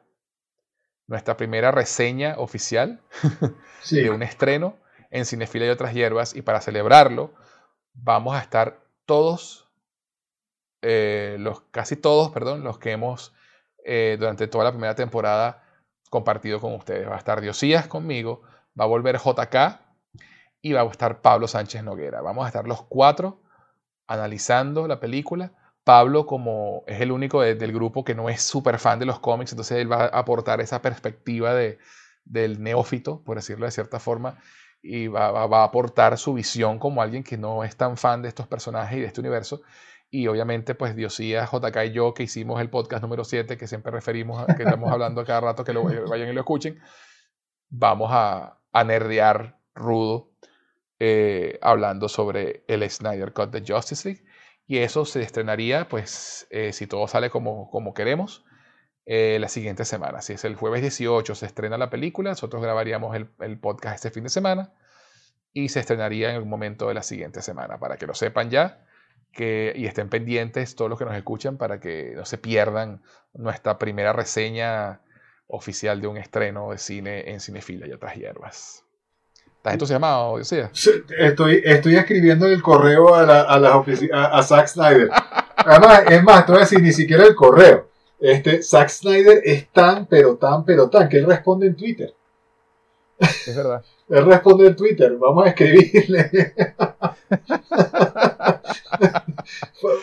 Eh, esa es una fantasía hermosa. pero además, pero además, Zack, Snyder, sí, eh, eh, y, lo, y lo dijimos y, podemos cerrar con esto. Zack Snyder, bueno, no, no, no, no quiero cerrar todavía. Quiero hacer una mención. falta, falta, falta, un par de cosas, falta. un par de cosas, pero yo voy a decir una que, que rapidita. Este, pero, pero con respecto al, al, Snyder Cut, este, e, e, el hecho de que Zack Snyder sea tan movido en redes sociales y sea tan abierto es la, es, la, otra razón, o sea, de las tantas razones por las que se ha convertido en mi actor favorito, mi actor, mi, mi, mi director favorito, este, porque no solamente por el Snyder Cut, hay que ser justos, o Zack Snyder siempre ha sido nice, y bueno, con, y, y, y, y, él no tiene por qué, pero bueno, sí tiene, porque el movimiento fue muy grande eh, de la fanaticada y él está respondiendo, él está respondiendo de manera tan o más efusiva de lo que, de lo que fue el movimiento y eso es increíblemente este, elogiable, de verdad que sí, Zach, eres el mejor. Si nos llegas a escuchar en Cinefilio Tras Hierbas, yo te voy a poner el link de este, de este podcast cuando salga. Vamos no, en serio, yo voy a, o sea, yo le voy a hacer la mención a Zack Snyder. buenísimo, buenísimo. hagámoslo, uno, hagámoslo. uno no sabe, José, uno no sabe. Es así. Así sea que, así, sea que lea el tweet, así sea que whatever. sí. Es, un sueño, es, bonito. Además, estamos hablando de, alguien, este, o sea, nosotros somos tan fan como, como cualquiera. Y, y, y, la verdad es que esta conversación la he disfrutado como no tienes idea. Sí, este, no, yo también, compadre. Además que, en serio, este señor es algo, como dije al principio del podcast, muy raro en Hollywood y es que es una buena persona, honestamente una buena persona. Todo el mundo que ha trabajado con él lo que hace es elogiarlo hombres, mujeres, Este, productores, eh, compositores. Y hablando de compositores, hay que, hay que, hay que mencionarlo. Eh, Hans Zimmer, obviamente, también trabajó en Batman vs. Superman y esa banda sonora es impecable. Y él, y él colaboró, colaboró con un compositor que se llama Junkie XL, este, que es un, es un pupilo de, de, de, de, de Zimmer, que hizo la música, entre otras cosas, de Mad Max Fury Road, que es muy buena y que iba a ser y fue el compositor original de Justice League, que luego fue reemplazado por Danny Elfman y de nuevo vuelve obviamente en este corte la música original de John XL. Eh, tenía que mencionarlo porque yo como músico, pues para mí la música en las películas es, es importantísima. Y por ahí ya anda rodando, ya anda rodando el primer track que, que John XL lanzó en redes y es espectacular. Este, Y bueno, lo que faltaba por mencionar. Ajá, ya va, ya va. Mi, inciso, mi inciso rapidito. no, no, lo mencionamos, pero, pero para mí es, eh, es clave. Eh, Zack Snyder dirige junto con Bruce Timm eh, un corto por los 75 años de Superman que cualquier fan de Superman y cualquier no fan de Superman tiene que ver. Véanlo, son solo dos minutos, pero la historia de Superman condensada en 75 minutos es espectacular. Esto está dirigido por Zack Snyder y Bruce Timm. Dos de mis ¿Cuánto dura el, corto, perdón? Un par de minutos. Eh, no, no ah, tengo... dijiste, dijiste, 75 No, no, dos minutos. Me dos minutos, dos minutos. no más de dos minutos. Okay. Eh, los 75 años de Superman. Busquen ese, busquen Buenísimo. ese, busquen ese, ese corto animado. Buena recomendación. Sí, sí, sí, es espectacular. Sí lo es. Entonces, bueno, ahí sí y bueno, lo último que, que, que, hay que decir de la carrera de Snyder es que Snyder el año antepasado hizo un negocio con Netflix para, para hacer varias, varias películas. Y la primera de ellas se llama Army of the Dead. Vuelve Snyder al género de zombies con el que empezó su carrera. Y y es una película que él había, él tenía esa propuesta luego de Dawn of the Dead y quedó en, el infierno de, de desarrollo y jamás se hizo. Y luego la, retomó cuando Netflix le propuso este, este negocio de hacer varias, varias películas para ellos. Y esta es la primera película. Y, y, lo que tiene original, porque Zack Snyder siempre tiene que tener algo de originalidad en sus premisas, es que a pesar, es una película, un, un heist movie una película donde van a hacer un robo en Las Vegas durante y durante el robo empieza el apocalipsis zombie. y, y, tiene a Dave, a Bautista como protagonista. Eh, quien comenta que siempre quiso trabajar con Zack Snyder y que está, y ahora es súper fan de Zack Snyder también. Todo el que trabaja con él queda feliz de haber trabajado con él. Esto es algo que no pasa, no pasa, pasa muy poco en Hollywood, repito. Entonces, esta película todavía no tiene fecha de estreno, pero se va a estrenar este año, 2021. Este es un inciso para informarles que el día que se grabó este podcast, que fue específicamente el sábado 27 de febrero de 2021, aún no se sabía la fecha de estreno de Army of the Dead de Zack Snyder. Justamente el lunes 22 se reveló la fecha de estreno, que es el 21 de mayo de 2021 para Netflix. Entonces, pues nada, ya lo saben ahora. Los dejo con la continuación de la conversación entre Josías y yo sobre Zack Snyder. Y, Netflix quedó tan contenta con la película que eh, en septiembre del año pasado anunciaron que una película de, precuela o una precuela en forma de anime se va a producir con cuatro episodios de una hora como precuela de la película Army of the Dead. Entonces, bueno, la, carrera de Zack Snyder no está estancada, va para arriba, va para arriba. y ahora estando en Netflix, pues Netflix sí tiende a, a ser más eh, libre con, sus directores y los deja hacer las cosas que quieren hacer, cosa que Warner no ha querido hacer con Zack Snyder de un tiempo para acá. Pero bueno, esa es la historia de Snyder hasta ahora. Como se habrán dado cuenta, pues Dios y yo somos muy fans del, trabajo de Zack y no podemos esperar a ver la Liga de la Justicia o como se llama oficialmente Zack, Snyder's Justice League. Iba a decir, eh, es el, eh, título oficial. Y eso es importante porque incluso este IMDB y todo, o sea, eh, esta es una película distinta, no, se nos puede olvidar. Por eso este es Zack Snyder Justice League, es una película separada de Justice League 2017. si la buscas en, en IMDB, están las dos películas. Justice League 2017, donde, está, donde obviamente está acreditado Zack Snyder, porque, porque fue el que hizo el 75%. Por, por, regla, por, reglas, no, por, reglas del, sindicato de directores. Exacto, sí, es verdad. Es verdura la porque, porque realmente Joss Whedon rehizo casi el 80%. es, es, correcto, es exactamente lo contrario, tiene razón. Y, y está el, Justice, el Zack Snyder Justice League 2021. Así es. Y bueno, wow, qué buena conversa, mi pana. solo, queda, solo queda esperar a ver Justice League en la versión pura y original de Snyder que se estrena a nivel mundial, como ya dijimos, el 18 de marzo de este año 2021, para ver cómo debía ser la historia originalmente y, por supuesto, esperar el estreno de Army of the Dead. ¿Ah? Sí, no, eh, este, can't wait. Eh, me quedo sin palabras, sinceramente. Yo creo que ya, lo dijimos todo. De verdad que sí. Sí, ya lo que, lo es como dice el meme, se tenía que decir y se dijo. Y se dijo. Exactamente. Así es. Y bueno, ya con esto este programa ha llegado a su fin. Gracias por escucharnos. No olviden calificarnos con 5 estrellitas o con un pulgar arriba, darle like, como sea que les permita en donde escuchen eh, este podcast, dejarnos un comentario en la caja de comentarios y estar pendientes de próximos episodios de Cinefilia y otras hierbas, cine, televisión, música y videojuegos para escuchar. Diosías, ¿dónde podemos encontrarte en las redes? Eh, arroba Diosías en Instagram y arroba Diosías en Twitter y Zack Snyder, te vas a recibir mi tweet con este programa. y a quien les habla pueden encontrarlo en Twitter en arroba Gus en Jose, G-U-Z-E-N Jose en Twitter e Instagram. Y recuerden, también pueden comunicarse con nosotros por el correo cinefilia y otras hierbas gmail.com, cinefilia y otras hierbas gmail.com. Y bueno, les recuerdo entonces que el próximo episodio de Cinefilia y otras hierbas va a ser el análisis y reseña de Zack Snyder's Justice League a cuatro voces.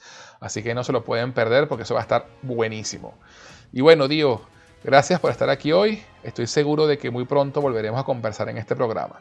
Claro que sí, José. Muchísimas ¿Eh? gracias. ¿Eh? Ah, por supuesto, no. Además, este, primera, primera vez que ya tenemos un, que ya tenemos anuncio del siguiente programa y todo.